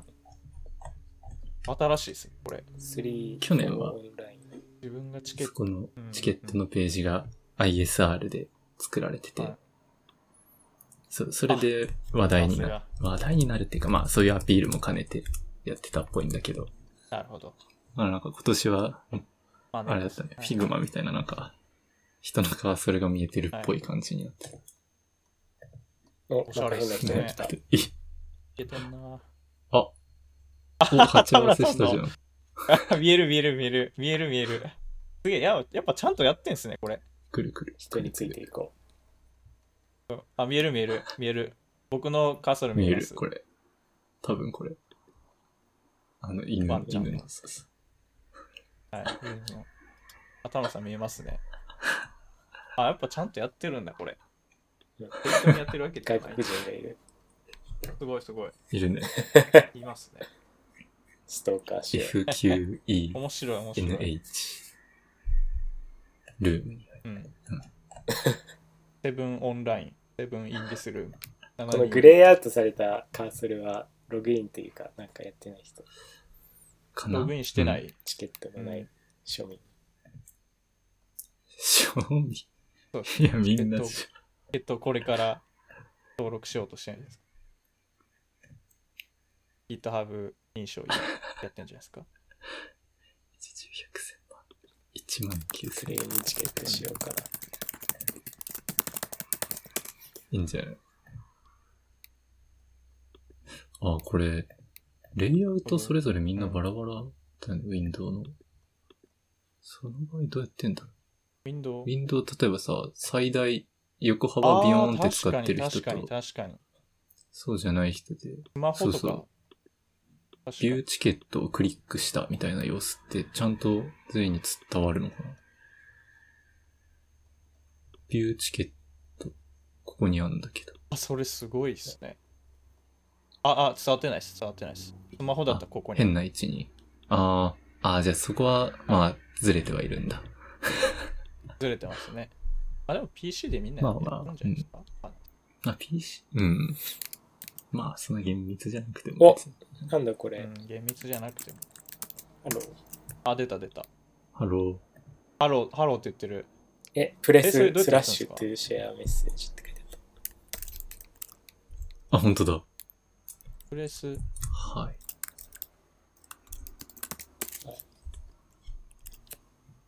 スラッシュ。た。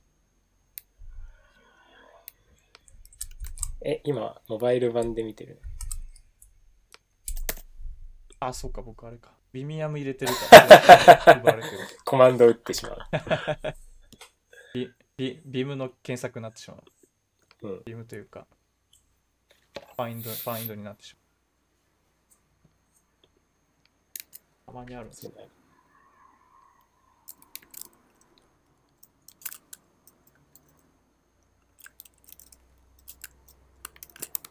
うわ分裂した。ゆう ちくん二人いるけど。あ、今リロードした。しましちょっと、個人情報をた。さ。あ、すごいすごいすごい。人の個人情報をさらさないでもらって。あ、面白いですよね。こういうマウスカーソルのうん。ジャックは全然違和感 ない。うん。うん。うんですまあ、ね。日常おしゃのれ延長線上ですから。うん。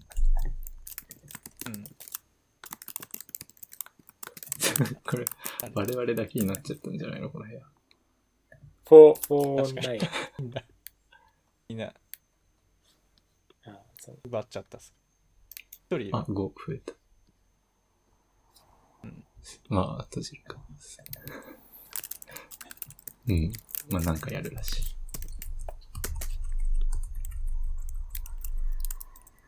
あ、あと、これか。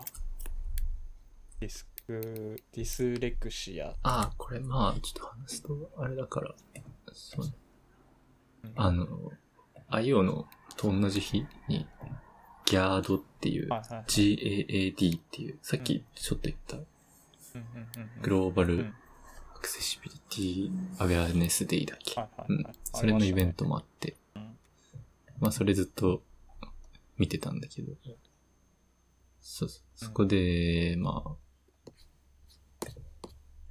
うーん、ディスレクシア、あの、識字。なんかフォントを決めるときにこのポッドキャストでも喋ったっけ、うんなんか、そう読みやすい、読みにくいみたいな。あ、あ、そそううそうそ。そううみたいな。あれの話とかもあって。で、なんか、あと、なんだっけな。アーレンシンドローム。その、簡単に言うと眩しい狩りみたいな感じ。ちょっと違うか。まあ、いや、ちょ、ちょっと違うんだけど、ううんちょっととじゃなく全然違うんだけど、はいすごい読みにくいっていう。文字がこう、なんか、はいはい。波打って見えるとか、そういう、うん、のもあへる。ーで、なるほど。まあ、そういうこう読みにくさみたいなのを補正する、補助するのに、うん。あのー今見てるライン、行をうんちょっと強調するようなものが、あの、物理だとあったりするんだよね。えー透明なシート、うへん、なんか図書館とか行くとなんか貸してもらえたりするんだけど、ええ。なんかへ定規みたいな、ーー今読んでるあ、そうそうそうラインを、今この行を読んでるっていうのをはまあ強調しながら、えうーいはいはいはいうんんうんうんで、まあ人によってどの色がいいとかはあるらしいんだけど、まあなんか一般的には緑が効果がありそうみたいなのうんが調査があっへーたから。でそれをウェブに実装してるサイトがへあって、この一般社団法人日本ディスレクシア協会。うんここのーね、はいはいはいまあ、ここ、ちょっと実装が、いまい、いまいちかなと思ったんだけど、まあ、右下、サイドバーの下の方に、マウスの下にルーラーを置くっていう、なんか、設定があって、これはありにするとうんう、んなんか、あ、確かに。うん1行分、こう、グレーのラインが出て、で、今ここ読んでる。あ、ルーラーって言うんですね。うん。へえ、あ、でこれなんか面白、いちょっと位置が気持ち悪いなとか、色がなんかなとか、確かに。そう、あるんだけど、うんうんうんうん。なるほど。これはでも、発想とういんうか、まあ面白いです。そっかそっか。で結構なんか個人的ペに、ージ、うん、えウェブで文字読むときに、あの、選択しながら読むんだよね。うん。ドラッグー、しながら、今ここ読んでる。あーはいなんか、はいはいうんうん。うこれん。はあるか単純に読みやすくなるから、これルーラーっぽい拡張機能とか、あったら便利だなと。なるほあれありそうだなと。感じが。ど。うん確かに。まあそんな話とか。あと、Xbox のアクセシビリティの話はね、すごい面白かったね。えなんかー、箱がめっちゃ開きやすい。いや、箱の話かいって感じだけど。あー、まうあん、それそうもコントローラーがすごいカスタマイズできるようになってたり、あーカスタマイズ用のコントローラーがあるのか、うーん。とかがあったりとかね。へ Xbox ーアダプティブコントローラーっていう、えうん、があったりとか、それの開封が、こう、指引っ掛けて引っ張るっていう行為だけで全部終わるみたー、いな。えー、面あ白もいうこれは切れるみたいな。はいはいはいはいはいなるほどなーっていう。うん。えあとは、動画かな字幕映画の字幕にバリアフリー字幕みたいなのがあって。まあそれをビジネスとー、してはい、はいはいビジネス化をうまくしつつ、まあなんか、そういうバリアフリー字幕をつけるみたいな会社があるっていう。やっぱりこれはなんか、なんだろうな、こう直接的な学びというよりは、なんか、まあ、そう。まあそうですね。結構聞いてて面白い。へえ、そうなんだ、そうなんだって思うことうんがうんうん。内容だった。あ、これアーカイブ。アーカイブがね、今そう非公開になってんだけど、でもそう、うん。去年のやつとかは、その発表の部分切り取ってあげられてたりしたから、なるほど。うんうん。なるほど。もうちょろっとだけ見たですけど、う全ん部見れた。Xbox の話、なんかちょあーろっと。 Xbox、すごかった。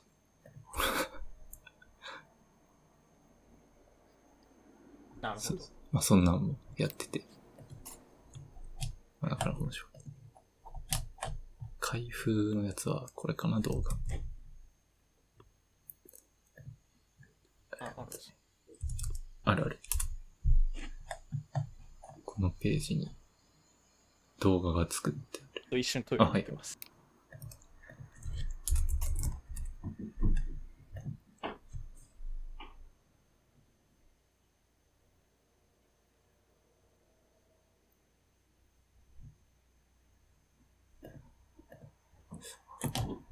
ティップ。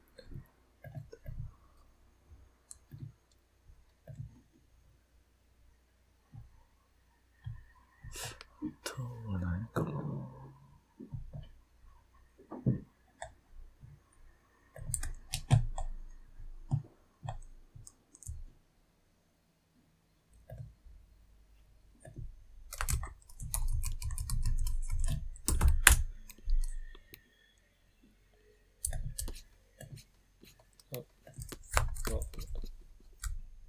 うん、うん。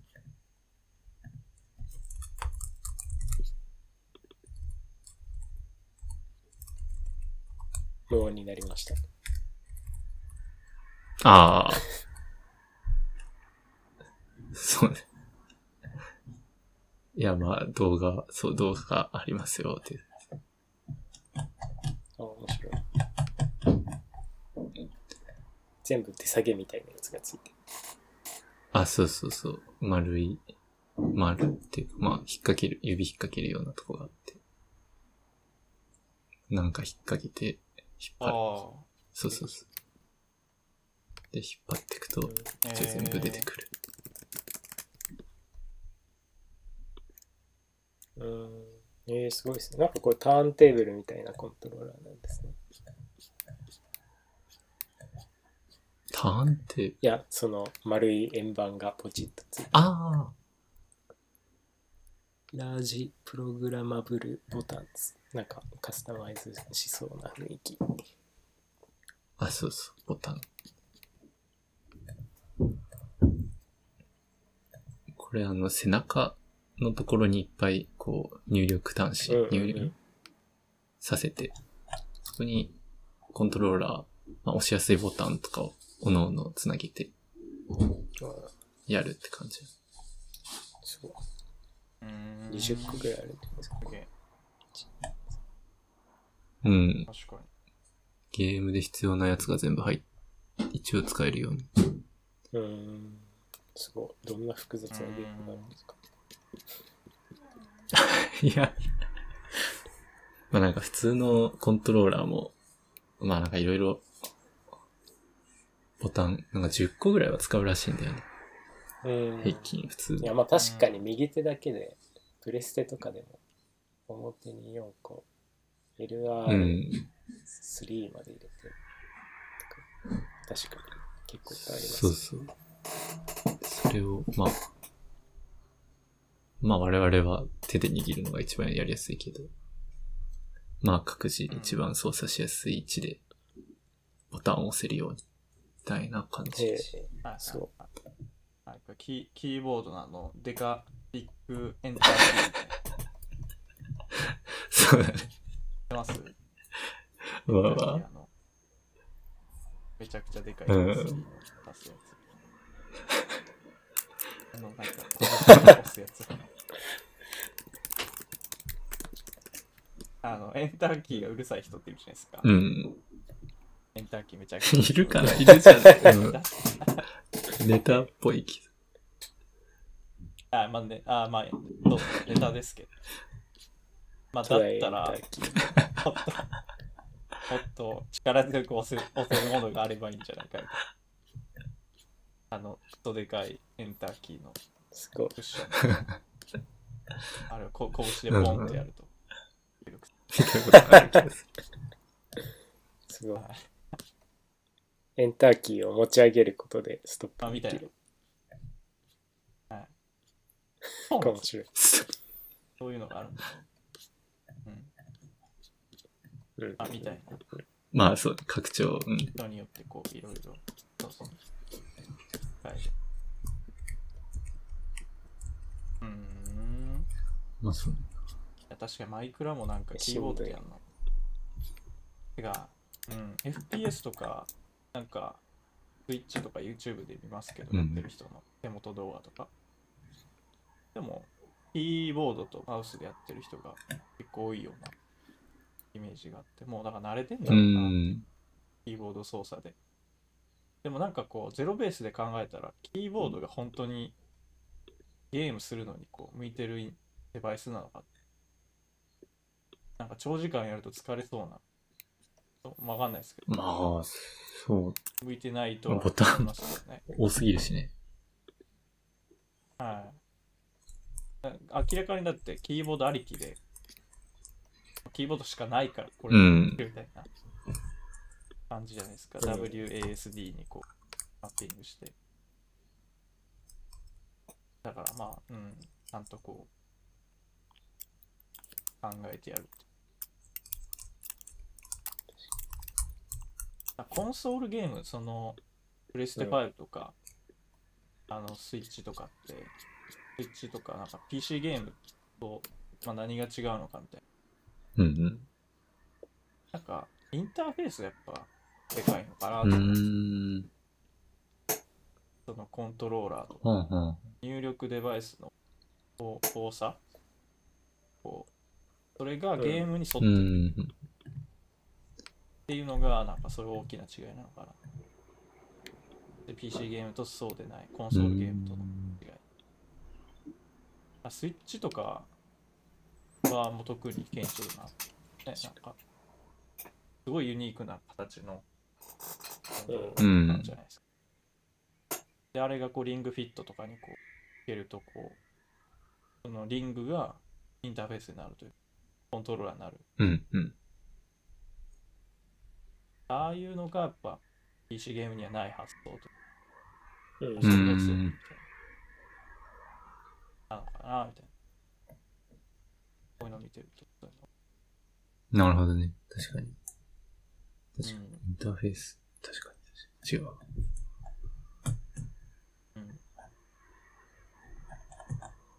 ウェブ HID。あったね。あ、今でも一応出てきてたよ、あれ。うん。ジョイコンとつなぎます、みたい な。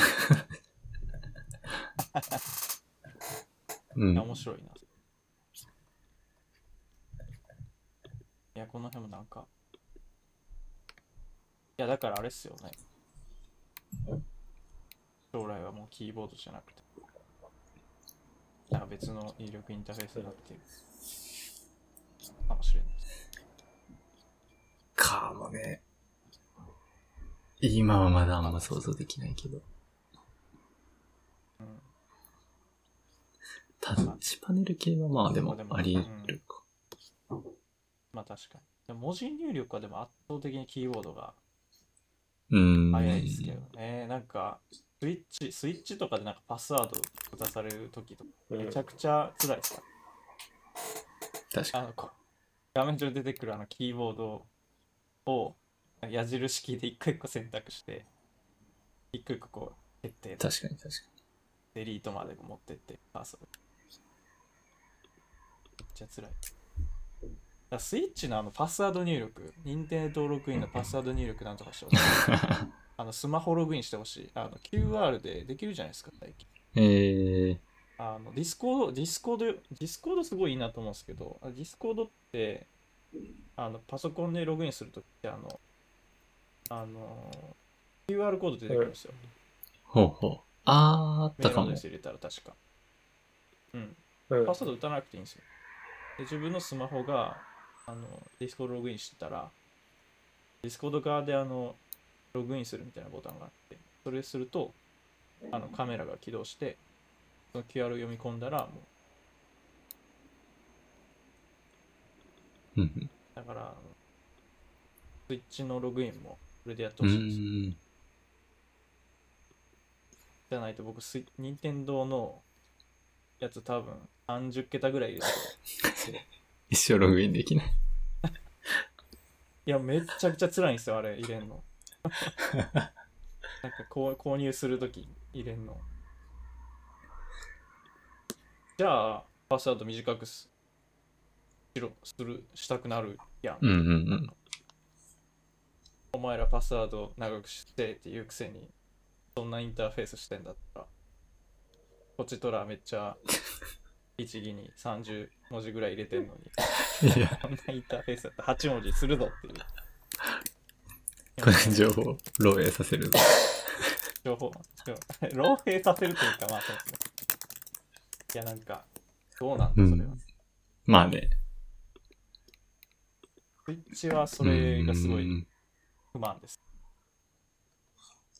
そうか、そういうだのかもらあウるェブ、ウのか。ェブとか、そういう IT ベンチャーしかそういう発想ないんですか最近のあの認証系のコードとかのどうなんだろ UR でログインさせる。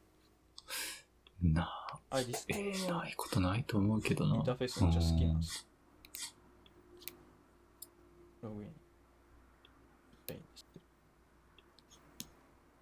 どうしようなあ、それか、あの子供向けだから、そもそもみんなスマホ持ってないだろうみたいなあことなんだ。あ。ああ、どうなんだろ QR コードって何お ?QR コードって何みたいな。そういう話になるから。お大人、大人たちを考慮してくれてう。。なんだろうね。ああ、わか んない。うわかんん。わかんないい。ですけど。まあ、ちょっとそれは。なるほどね。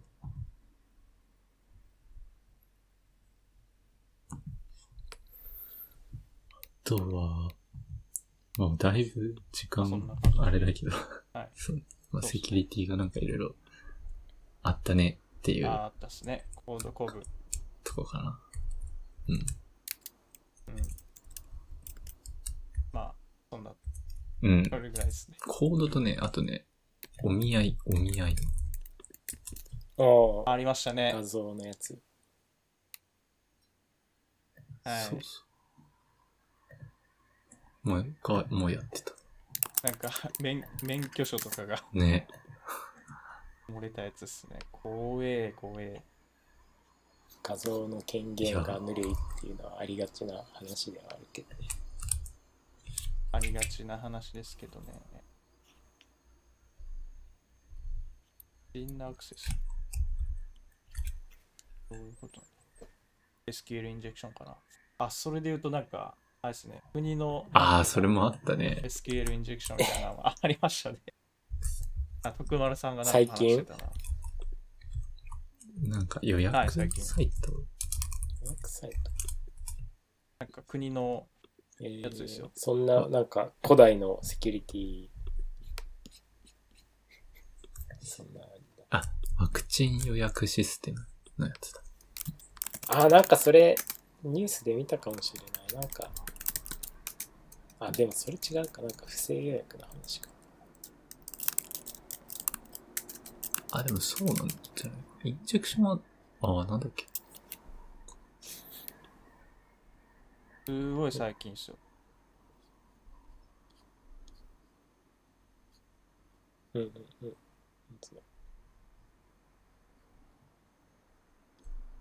当だな、なんだ。架空の番号で予約。あ、この話か。あ、そっかそっか。架空の番号で予約自体がまあ、SQL インジェクション。じゃあ、インジェクションなのか。違うか。インジェクションが行えただから、まあ、また、ハイフンハイフンとか書いたってこと。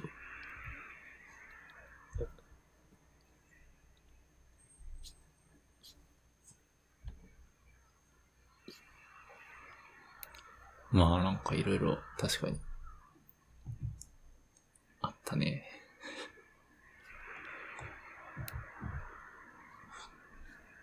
あ、でも SQL インジェクションじゃない、ない、ない、なかったのか。あ、なかったなかった。うん。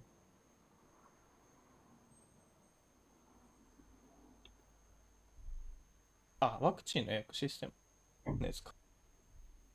うん。架空の数字で登録か。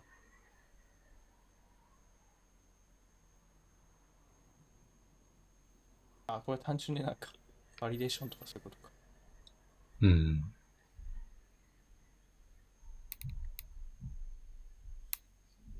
あ、で、65歳未満の人が予約できちゃう。話ですね。あ、まあ、それバリデーションちゃんとししてない。関係なかったです。うんうんうん。うんとだね。合戦ネタの可能性が高いって言ってる。怖い。この辺はなんか、ふとなんか、ちょっと怖くなります。明日は我が身という。いや、本当にね。この辺は怖いですね、本当に。本当怖い。のノートの、ノートナックス島の IP、IP モル問題とかありましたけど。いや、あの辺は確かに忘れるんだよなっていうのは、なんか、このハイドレーションうあん。タイミングで、あの JSON でこう吐き出す、HTML に吐き出される。確かに、ナックスを使ってたらそこ忘れるよな、みたいな。まあね。でもなんで IP 保持保持まあしてまるあのかわかんない。 まあそう、そういうのもあるけど。前、はい、前ス前スケールかセレクトしてるからかな。ちゃんと必要なやつだけ取ってきてない。うん。うんまあ、そんなとこっすかね。今日はだいぶ長くうん。 3時間ぐらい。あ、じゃあ2時間かでも。そうね。いや、ちょっと長いんだけど。はい。じゃあ、うんうん。今日はそんな感じで。わかりまし終ょわりうま。しょう。じゃあ、せーの。上がっ 上がったよ